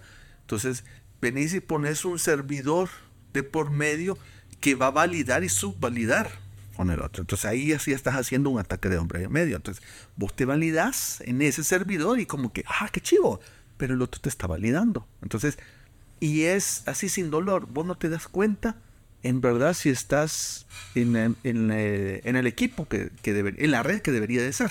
Entonces, todo tu tráfico lo comienza a filtrar. Ahora, para todo eso vos tenés que saber que el Internet no es una línea directa. O sea, no es una cuestión que vos en este momento decís, voy a poner Yahoo y va a ir justamente para Yahoo o para Google mi, mi paquete de comunicación. No, man. Cuando vos pones Google o tu correo o Pornhub o lo que vos querás, o sea, entonces cuando vos pones no sabe dónde está ese servidor físicamente. Entonces, sino que utiliza los DNS, comienza los eh, todos los servidores de, de DNS para identificar dónde est- cuál es el IP de ese servidor. Entonces, todos esos paquetes llegan y son fáciles de capturar. O sea que cualquier cosa que vos, hagas en una red, ya sea pública, privada, lo que sea, es fácil de capturar con solo conectarse a esa red. Entonces, ¿eso qué quiere decir? Que vos te podías conectar y, y ya no haces mucho el ataque del hombre en medio, sino te, te conectas en una red que ya existe y te pones a capturar los paquetes. Así, en una red pública, vos te, te eh, vas a ver muchas manas que va a estar conectada vos solo tenés que llegar con tu dispositivo, una laptop, o sea, con, este, con algunos software de captura de paquetes y ni siquiera lo tenés que sacar, Si ya, ya, lo llevaste todo preprogramado, solo venís, encender la laptop o el, o el dispositivo en, en, tu bolsón, te echas tu cafecito. Y estás capturando todos los datos. Estás capturando todos los datos y, te haces así como el maje, como que no tenés nada que ver. O sea, si querés, te pones a ver los carros, te pones a ver este, el cielo, comenzás a ver cualquier cosa. Mientras pasa el tiempo y vas capturando datos. Exactamente, como decimos en el salvadoreño, te haces el pendejo. Ok. Mira, mira qué, qué, qué, curioso esto, porque a raíz de ese tipo de ataques es que WhatsApp ahora tiene cifrada la comunicación. No sé si se han dado cuenta, pero cuando ustedes entran a una comunicación por primera vez y mandan el primer mensaje, dice que esto está cifrado de lado a lado de punto a punto. y es que antes esto sucedía de que alguien podía llegar a escuchar tu conversación, podía escucharse, dice, cuando toman todos los paquetes. Y entonces podían leerlo en texto plano, porque se mandaba en texto plano prácticamente el mensaje. Exactamente. Ahora, pero eso no quiere decir que no sean violables. O sea, te los está cifrando, pero vos si, vos, si vos tenés alguien capturando paquetes y tiene el tiempo, los recursos, va a poder descifrarlo. O sea, con paciencia, men, o sea, lo van a hacer. ¿Qué es lo que va a pasar con una persona que quiere llegar a, hacer algo en un cibercafé, en, un, en, una cafetería, este, conectarse y no tener ese tipo de cuestiones, o sea, ese tipo de protecciones? Va a llegar cualquiera, se va a poner a capturar paquetes y va a capturar la conversación, cualquier cosa, va a poder encender teléfonos va a poder tener acceso a los dispositivos conectados, porque ese es el, problema de conectarse a cualquier red.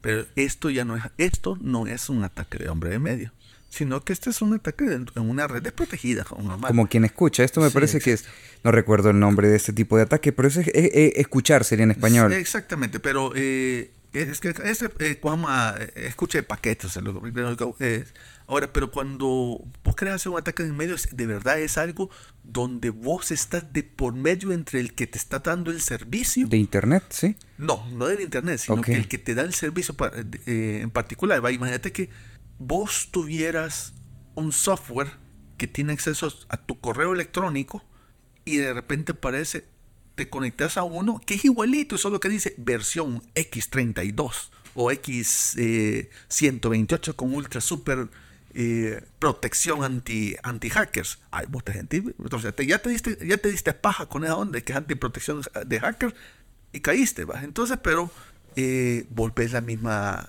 eh, las mismas herramientas. Comenzaste, o sea, te pusieron un servicio similar, pero no es el verdadero. Y te dicen, esta es una beta. Entonces, vos, sí, tú vos seguís trabajando. Y, vos estás trabajando en eso. Y él ese mismo software se encarga de mandarlo al propio servidor y el servidor lo reenvía y así. Se... Entonces ahí sí hay un ataque de hombre en medio. ese, ese está haciéndose pasar por vos. Ya, se hace pasar por vos con la empresa que te da el servicio y se hace pasar con vos como que si es la empresa que te da el servicio. Exactamente. Hay un ataque que se, que se ha dado últimamente para empresas que se llama... Eh, ah, quiero ver el nombre. No son ransomware, no. No, no es ransomware. O sea, ransomware viene siendo ya, digamos, la, última etapa. Este se llama Business Email, Email Compromise. Que ese es un, un tipo de ataque, así, de verdad, como hombre en medio. ¿Cómo funcionaba? Imagínate, y aquí ya pasó en el país. Nosotros hemos visto, con algunos compañeros y algunos amigos del, del área, hemos visto estos casos. Y, y se siguen propagando porque no hay cultura. ¿Cómo, va, ¿Cómo funciona esa cuestión? Imagínate que vos sos el proveedor yo soy la compañía que necesita tus servicios. Entonces, vos, vos estás en allá, eh, o sea, te llamas Sven y estás allá en, en, en, en Islandia. Okay. Y yo me llamo Juanma, este... Juan Carlos. Juan Pérez. Juan o Sea, para, o sea, hacerlo así lo más común posible. Entonces, ¿me? Y obviamente tenemos diferencia de horario, cómo nos vamos a comunicar. Yo no quiero pagar la llamada para hacerte eh, consultas personales. Entonces, y de verdad, así, me vale estar hablando con vos. O sea, mejor te escribo. Entonces te comienzo a escribir por correo electrónico. Entonces, pero puede llegar un momento que me cayó alguna algún tipo de ataque de phishing. Porque todo esto inicia con phishing, fíjate. Porque phishing es casi como, digamos, el, principio a un montonazo tipos de, de, ataques. De, entonces, con el phishing me mandaron un correo electrónico con el que me dieron, yo le di sin querer acceso a, a un tercero, a mi cuenta de correo. Entonces, este viene que yo me comunico con vos y hacemos transacciones millonarias. Es decir, que vos me vendés que eh, arbolitos y a ponerle a 100 dólares cada uno y yo los revendo en, en, en, 300, por, decir un, precio. Entonces, pero vengo y ahora que ya fui comprometido por ese ataque de phishing, entonces esta persona viene y crea correos electrónicos similares en, de tuyo y el mío. Entonces, cuando yo te escribo, no te va a caer a vos el, correo electrónico, sino que le cae a él. Y él viene y te dice, agarra esa información y te la reenvía a vos. Entonces, cuando vos se la, cuando vos se la, digamos, por ejemplo, yo te digo, mira, dame una orden por 10.000 arbolitos. Entonces, él la recibe, él te envía, dame una orden por 10.000 arbolitos. Entonces, vos me la mandas. Pero como ya está comprometido mi correo electrónico, a él le cae el correo electrónico. Entonces, porque ya se dueñó de mi infraestructura. Entonces ahora esta persona recibe el correo electrónico y dice, aquí está la cotización. Vaya, y dice, ah, va a pagar este 10 mil dólares por los... Por, Me manda el correo, fíjate que ahorita eh, hay un pequeño incremento del 10% y ahora ya no van a pagar 10 mil, sino que son, ¿qué? 11 mil. Y lo tenés que transferir a esta cuenta.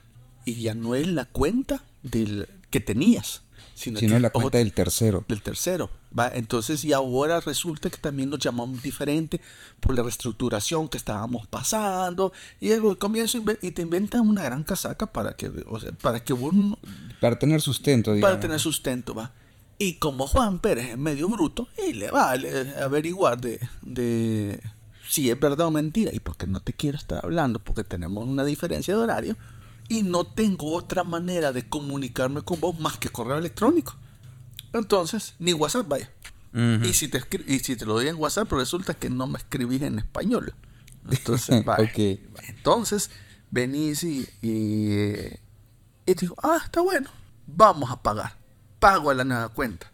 Entonces, en ese momento que él recibe el capital, cierra su sistema, viene y regresa la, la comunicación entre nosotros dos y después vos me vas a decir, hey, mira, ¿y cuándo vas a pagar el equipo? Yo ya te lo pagué, ya te transferí. Aquí está el, aquí está el certificado de, de, transferencia, de pago. Entonces, no, hombre, no me has pagado y esa no es mi cuenta. Eso es Business Make Compromise. Qué jodido, realmente. Se hacen pasar totalmente. Se hacen pasar. Un ataque de hombre en medio, si querés decirlo. Pero justamente agarrando lo que es con el, con el correo de, eh, con el correo electrónico. Con el, ah, ok, y utilizan phishing como entrada. Exactamente, el phishing es la entrada. O sea, son ataques, más ataques, más ataques, más ataques. Entonces eh, vienen y, y, te dan acceso a ese tipo de información. Cada vez se está volviendo más complejo esto. Buscan nuevas formas de poder utilizarlo y, y fregarte. Es que como todo depende de qué tan acostumbrado estás a darle todo un clic y no corroborar información. Entonces, si no tiene forma de como, confirmar esa información. Entonces viene y esa gente eh, se aprovecha. Y posiblemente que el atacante ni siquiera estaba acá, quizás estaba por allá, por en la India, allá en, en, en Estados Unidos. En Brasil también, Que, suele ser un epicentro de esto. La India es un epicentro de estafa de este tipo también. Eh, mira, no solamente ahí, sino que, eh, ¿cuál es la diferencia de esto? O sea, que no es una cuestión de, de pura nacionalidad, sino que puede ser de cualquier parte del mundo. Ok. Entonces puede ser cualquier persona que esté, que sepa hacerlo y que sabe que no vas a hacer nada para recuperar las cosas. Porque fue tu torpeza. Con él. Ahora, hemos escuchado este término de, de malware. ¿Esa es la nueva forma en la que se agrupan los virus hoy en día? Los malware. Right, Mira, fíjate que voy a hacer como una pequeña reseña. Ok. Hace quizás ponerle unos 35 años, 40, sí, unos 35, 40 años, salían que estaban los hackers, los crackers, estaban los este, oh, o sea, había un Ecosistema un de ecosistema eso, de, sí. de- de nuevas palabras para, para decirle a, a los a aquellos que eran eh, tech savvy. Entonces, vaya, eh, lo mismo pasó con los virus. Ah, troyanos, que time bombs, que, que bueno, se inventaron muchos, muchos Gusano, que todo gusanos, esto sí. entonces.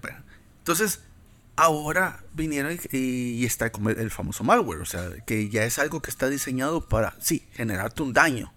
Entonces, ¿qué? Voy a disparar, me voy a pasear en vos y te voy a llevar a... a- ya de por sí, digamos, imagínate que instalaste eh, eh, Cyberpunk.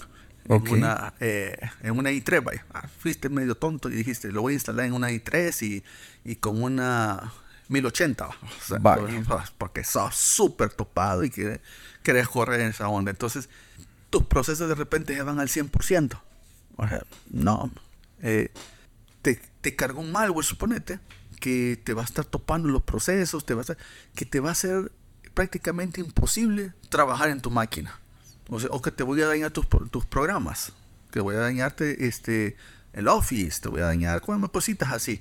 Pero no todo el sistema, sino que va a ir ya dirigido a una herramienta en particular. O que te voy a decir, cada vez que vos pongas dir, te voy a eliminar un archivo. Ok. O cada vez que vos abras un uh, Word, este, el archivo que, que grabaste lo, lo va a eliminar. O sea, que trabajaste así de puro choto. O sea, Ok. o sea, son cosas ya, ya diseñadas o sea, para hacerte ya un daño personalmente. Entonces, una broma, o sea, ahí- en, ese, en esa, digamos, categoría es donde han caído la mayoría. Los gusanos que se propagan en una red. O sea, este, las time bomb que vienen siendo tipo de virus que se, que se van a ejecutar en un momento en particular y bajo ciertas condiciones. Entonces, vienen a pasar otras cuestiones. Entonces, y hay unos nuevos, que eso es lo más reciente, eh, los famosos ransomware. Ah, los ransomware.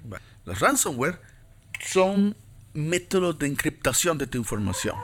Todas esas fotos que te eh, cojama con, con la cara de pato que te tomaste haciendo el, el El selfie, el, en el, cojama el ahí, Facebook, ajá. eh, o sea, todas esas fotos que vos te tomaste en el baño del pollo campero, te las van a encriptar. Secuestradas prácticamente. Exactamente. Entonces, todas esas, esas trompitas de pato que hiciste, entonces quedaron, eh, ma- sumarle también tus archivos personales, o sea, todo lo que Tareas, tuviste, documentos, documentos, tesis, todo ahí. Exactamente, va. Eh, ento- y si era compu- computadora compartida con toda la familia, Todito. todo, men. Entonces, eso, eh, eso, digamos, el ataque más reciente, que es algo que está pasando, ¿va? Entonces, ¿qué vienen y, y qué te piden? Eh, mira, por eso se llama ransomware, es un secuestro de información. Tenés que pagarme cierta cantidad para que yo te lo desencripte. Vaya. Y vos, pues sí, decís, ah, perdí toda esta información y, que, y si no tenías respaldo, la regaste. ¿Qué? Suele pasar. el, te voy a decir, casi el más del 99% de las personas no tienen respaldo de esa información. Entonces, eh, si se les encriptan, ah, no tienen nada más.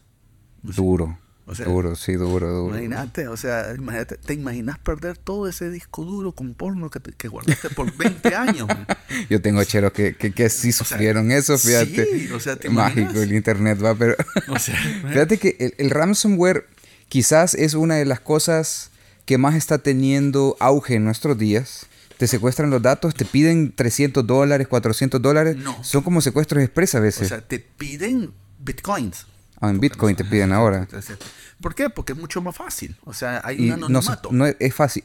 Es difícil de, de ser rastreado. Exactamente. No es que sea imposible, es difícil, pero te da un anonimato. Entonces, puede caer en una billetera, después esa billetera la pasan a otra y cosas así, entonces al final se desapareció. Así, simplemente se desapareció. Y resulta que ahora hay una nueva, una nueva modalidad de ransomware. Hay, una, hay una, modalidad de ransomware como servicio. O sea, es decir, que ahora vos pedís un servicio de ransomware. Ok. ya hay, así de verdad, ya hay este, hackers maliciosos que te dicen, bueno, ahora tenemos la nueva versión de ransomware con una llave de encriptación de, de 1024. Men. Ok. O sea, eso ya es así como para que... Jamás en la vida. O sea, o sea, con computadoras cuánticas, quizás. Sí, o sea, no lo vas a, no lo vas a, violar. Y eh, estamos dando esta variante, no tiene llave, eh, la, llave va a costar eh, 100 mil dólares. Ah, para un este, maje que no sabe nada de computadoras, pero quiere hacer un ataque de ransomware, solo tiene que buscar los grupos adecuados, pagar, pagar y profit. Y facilito puede ser un millón, dos millones, tres millones. Solo por atacar a otros utilizando terceros. Exactamente. Entonces ahora ya no es el grupo que hizo el, virus, el criminal. O sea, ellos hicieron la herramienta. El criminal viene siendo el que la aplicó. Igual también le va a caer por haber creado una cuestión de, de, de, de, de secuestro de información, una artillería de secuestro de información. Entonces, eh, pero para que vos quieras recuperar a veces las llaves de desencriptación, pueden pasar años, man. Vos podés eliminar el virus, pero puede llegar un momento que podés pasar hasta 10 años y no encuentran la llave de desencriptación. Te toca volver a entrar todo Pornhub y volver a bajar todos los archivos. O sea, ¿Me entendés? O sea, ¿Te imaginas? O sea, ese, tiempo, ese tiempo perdido. Sí, de hecho, es eh, bien, bien fregado, por ejemplo, para empresas grandes que tienen estos servicios de almacenamiento, por ejemplo, de, cámaras de seguridad, tienen estos equipos de fotografía que utilizan eh, fotografías de alta calidad para poder... Entonces, y sí está pasando, está sucediendo. Es una de las principales, digamos que, eh, vulnerabilidades que están encontrando en las empresas. Que hay gente que pues sí, se mete en cualquier página, y le da clic a cualquier cosa, y abre cualquier archivo y, de pronto no solo daña sus, su equipo, sino que todos los de la empresa los deja, los deja enfermos. Entonces, ¿qué podemos hacer nosotros, Francisco, para evitar este tipo de, incidentes? Ponerse de rodillas y chillar. No, mentiras. Este, ok. O sea, no, de verdad, o sea, primero es educarte. o sea, comenzar y personalmente tenés que educarte. Saber que estar en internet, estar en, ese mundo, es como que estén nadando en, una, en un océano lleno de tiburones. Entonces, pero no cualquier tiburón, sino que tiburones que solamente si vos los jodés, te van a joder. Entonces, o si, o si estás sangrando, te van a, se te van a tirar encima. Entonces, lo mejor es no llamar la atención. No te vayas a poner a discutir con cualquier bruto en las redes porque está la posibilidad que él te vaya a querer hacer algo aunque sea un total bruto para o sea que te los encontrás en cualquier lado sí o sea alguien que ni siquiera pueda encender este una computadora te puede atacar porque solo tiene que pedir el servicio ok eso, eso es lo más fregado porque ahora el atacante puede ser cualquiera. Cualquiera. Y tampoco esto de bueno, hay mucha gente, jóvenes principalmente, cuando ya empiezan a, tener gusto por la, informática, que, quieren tener esa vida como de hacker, que ven en, redes sociales, que ven en, películas y que de pronto dice, ah, yo me quiero meter a la Deep Web porque vieron un video y que hay cosas y que quieren ir a conocerlo. Y se meten desde su computadora, la computadora de la familia, se meten a, estas páginas y de pronto están vulnerando absolutamente todo. Y eso es, de alguna u otra manera, llamar la atención. Sí, o sea, mira, cuando vos estás navegando en Internet, mandas unos paquetes. Y en ese paquete va tu MAC address, tu IP address. Eh, está mandando incluso el nombre de tu computadora, o sea, la versión, mucha, mucha información de tu, de tu computadora o de tu dispositivo. Eso va en la trama normal del paquete que mandas. Claro, va encriptada. Entonces, en el mejor de los casos. Pero si estás en una red y no, eh, cualquiera, vos estás entrando. Y si tu navegador o lo que vos tengas no tiene eh, ninguna herramienta para encriptar. Frito. O sea, es como que van, andes en la calle con tu libreta bancaria levantada así en al aire y abierta. O sea, y, y con un rótulo que diga, me acaban de pagar y tengo pisto. O sea, sí, prácticamente. o sea, está llamando la atención como no tenés idea. Entonces ahí volvemos a lo mismo. Si usted quiere meterse ese tipo de cosas, prácticamente tendría que estudiar bastante, estar claro de lo que anda buscando o lo que busca hacer, ¿no? Es lo que te decía. Imagínate como que estás, estás nadando en, entre tiburones. entre, en aguas infestadas de tiburones. Ese es el internet normal.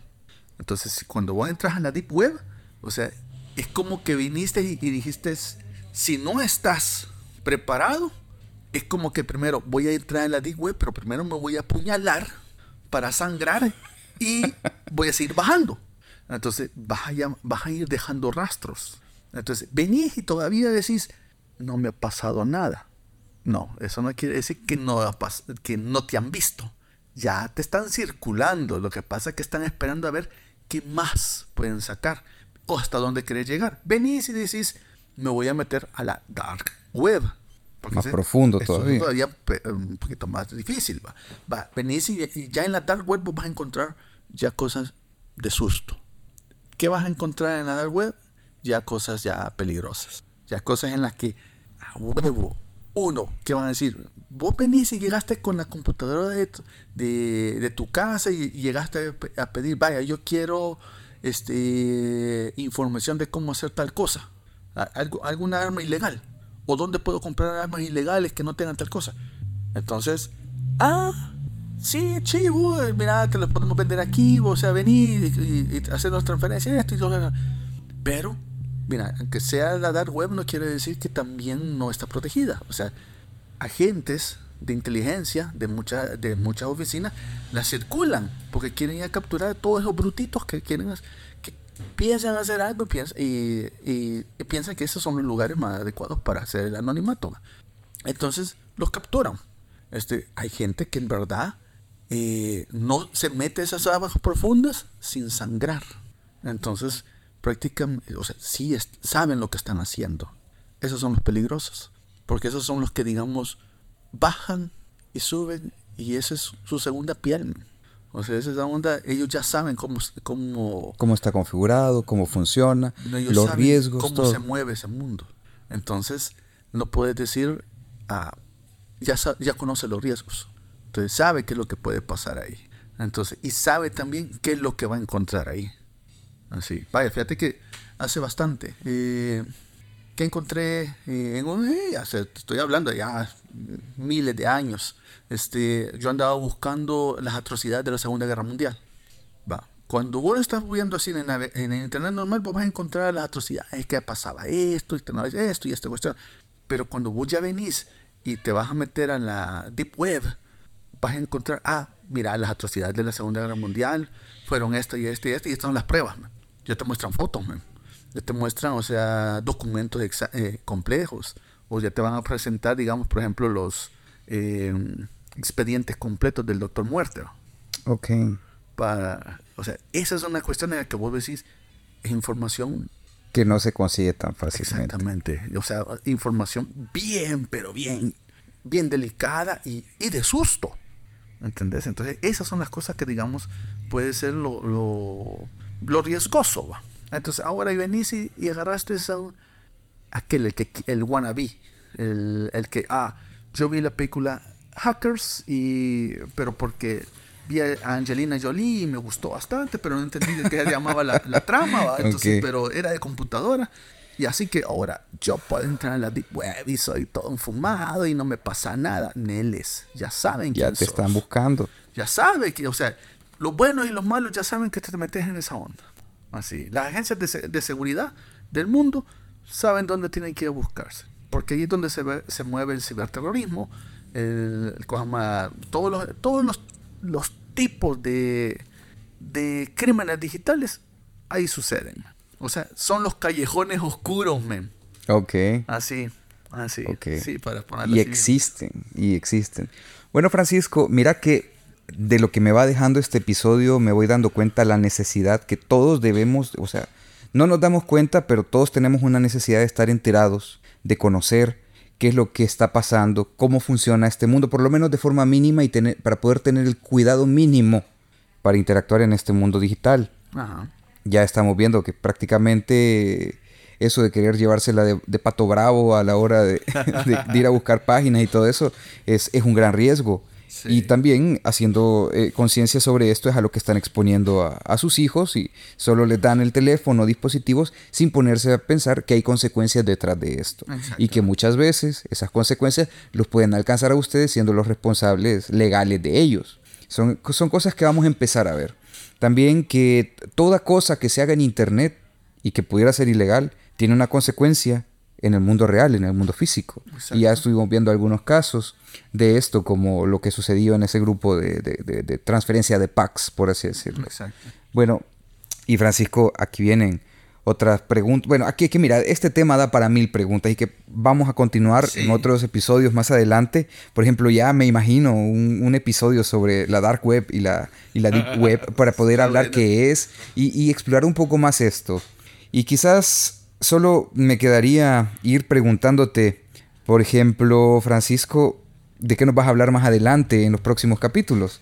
Sobre las nuevas tendencias, me imagino. ¿Qué, qué, tenés en mente? o sea, mira, fíjate que nosotros con El Salvador vamos, vamos iniciando muchas cosas. O sea, eh, yo he viajado, he ido a varios países y, y ves, o sea, una gran diferencia que tenemos nosotros a comparación de diferentes países. Incluso, te voy a decir, eh, en el mismo Estados Unidos, te voy a poner un caso, en el mismo Estados Unidos hay una gran brecha.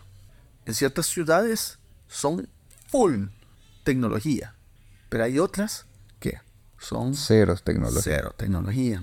O sea, hay una gran, hay una grande brecha. O sea, la, tecnología no ha llegado a muchos. Entonces, eh, pero ¿qué es lo que la Mara eh, lo que se espera y lo que, lo que ha habido como digamos en boca casi a nivel del mundo va ah, vienen las tendencias fíjate que salió lo que era la famosa eh, industria 4.0 sí. Y ahora ya vamos por la 5 ya vamos por la 5 correcto. o sea no hemos implementado la 4 y ya, ya, ya comenzamos a escuchar de la quinta. Entonces pero si vos le preguntás digamos a un profesional de afuera mire y cuál es la industria 4.0 así como como muchos de los medios, que te, quedas medio jugado, o sea, no sabes ni qué cuáles son las cosas, o sea, cuáles son las implementaciones que se vienen haciendo, mucho menos los, las implicaciones de seguridad. vaya, por ejemplo, se habla también lo que es de las Smart Cities. Ok. Vaya, que eso es en boca. Eso no es nuevo, Mel. Así, no es nuevo. Este, ¿Has escuchado los, de, los, de los sistemas escala? Sí, claro que sí son utilizados para manejar operaciones en, áreas críticas. En, en plantas grandes, en, sistemas complejos. Exactamente, en plantas de producción, ponele. Entonces, de, de, sistemas críticos. Entonces, pero el, en las Smart Cities vinieron y agarraron ese tipo de, de ideología, pero ya llevada a, hacer que tu ciudad se amolde o trabaje para eh, sus residentes. Esa es la ciudad inteligente. Sí, y de ciudades inteligentes también hay indicadores, hay digamos que tipos de tecnología, implementaciones que se van dando. Y me imagino que eso es lo que vamos a hablar en esos capítulos. Sí, ahora cabal. Eh, también viene esta, esta nueva tendencia que es el IoT. Va, el IoT es otra cuestión, o sea, que es también eh, lo nuevo, lo mismo de el escala, pero ya llevado a una forma más comercial, un poquito más económica, un poquito con mayores alcances. Y también más específico, porque el Smart City y el IoT comparten esa visión de implementación de tecnología, pero a diferentes niveles. Exactamente. Entonces, una cuestión de automatización. Eso es lo que te, te, quiero mostrar. Entonces, entonces, el IoT, el Internet of Things, es justamente eso. Ah, o sea, que vas a tener conectado incluso hasta el papel higiénico si quieres internet. Prácticamente. Entonces se acabó el papel higiénico. El Salvador anda a comprar papel higiénico. Ya, sí. sí, y después te andas quejando. Y la computadora. y en ese momento ya está sentado. Ya está, ah, rayos, sí. ah, entonces, e, esa es una de las cuestiones. Eh, entonces, ahorita vos escuchas todas esas tendencias. Es que ya va a ser, ya va a ser, ya va a ser. No, man. Ya es. O sea, ya, ya pasó, man. O sea, ya lo dijeron Entonces ya viene la implementación. Hay muchos países aquí de, de, Centroamérica y de Latinoamérica que quieren implementar el, las Smart City, las IoT, desde hace ratos. Pero tenemos una brecha tecnológica. Y, y, a eso también suma la brecha económica. Entonces se tiene que invertir mucho para que esto implemente. O sea, aquí no es una cuestión de que vamos a decir, somos la mejor eh, ciudad del mundo, porque solamente es así, sino que tenéis que hacer que trabaje para, para todos los residentes. Okay. Que te, imagínate que te diga algo, vos vas, saliendo de tu oficina, vas con el carro, y que te diga, eh, hay un parqueo en, justamente a tres cuadras de tu casa. Ah, y vos podés decir, por favor, apártemelo. Chivo, o sea, fuera como digamos una cuestión diferente, ¿va? Que, que vos ya podés llegar y ya sabes que vas a tener un parqueo libre. Saber dónde parquearte. Exactamente. O que no necesitas, digamos, tener un, un, operador humano las 24 horas para que, ah, mire, se rompió una tubería, que te avise, entonces, o que automáticamente la cierre. Entonces, ese tipo de cuestiones son como la ciudad inteligente, va o que te diga, se abrió otro hoyo en tal lugar. sí, okay. hay, hay, hay, bache en tal calle, en tal parte, sí, cuidado. En la parte del otro bache. sí. ya se volvió un túmulo invertido. Una Pero bueno, entonces, de eso vamos a ir hablando en los siguientes episodios. También vamos a explorar las inteligencias artificiales. Vaya, mira, en las, las inteligencias artificiales, o sea, esa es otra cuestión que desde hace tres meses ha tenido un boom. Y claro, la, la manera la agarró como moda si vieran la cantidad de imágenes que yo, me, que yo he visto en mi journey, por ejemplo, o sea, un montonazo. Este, ChatGPT, o sea, con la unión de mi journey con otras otras, otras teorías. o sea, tantas ondas que se, se pueden crear, beneficiosas y maliciosas. y depende para que lo vayas a utilizar. Para que lo vayas utilizando. Correcto. O sea, y esa es la cuestión. Son herramientas que van a tener un impacto, pero es lo que te mencionaba al principio. ¿Cómo la vamos a utilizar? Entonces, ¿la vamos a utilizar de forma productiva o negativa? O negativa. Ok. Mira, Francisco, ha sido un episodio muy interesante sobre esto de la ciberseguridad y todavía quedan muchos temas que hablar. Todavía quedan muchos temas que hablar sobre la seguridad, hablar un poco sobre la historia de, de, sucesos de cibercrimen en, en El Salvador. Sí, yo creo que solo hemos, hemos hablado como el 1%. De todo lo que se puede hablar de ciberseguridad. Pero va a ser en otro episodio. Exactamente. Con esto estaríamos terminando el capítulo número 53 de Proyecto Chachalaca, el primero B de ciberseguridad algo que quisieras compartir con quien nos escucha para terminar el episodio, Francisco. Naveguen normal, este, solo tengan cuidado y tengan buenas prácticas. Eh, desconfíen. Desconfíen, no, no, o sea, no desconfíen tampoco así en exagerado, sino que eh, hagan las cosas en, donde se sientan seguros. No, no quieran hacer las cosas donde no, donde no quieran, donde no se, no se deba. Ok, muy bien. Gracias Francisco, ha sido un excelente episodio. Nos escuchamos pronto.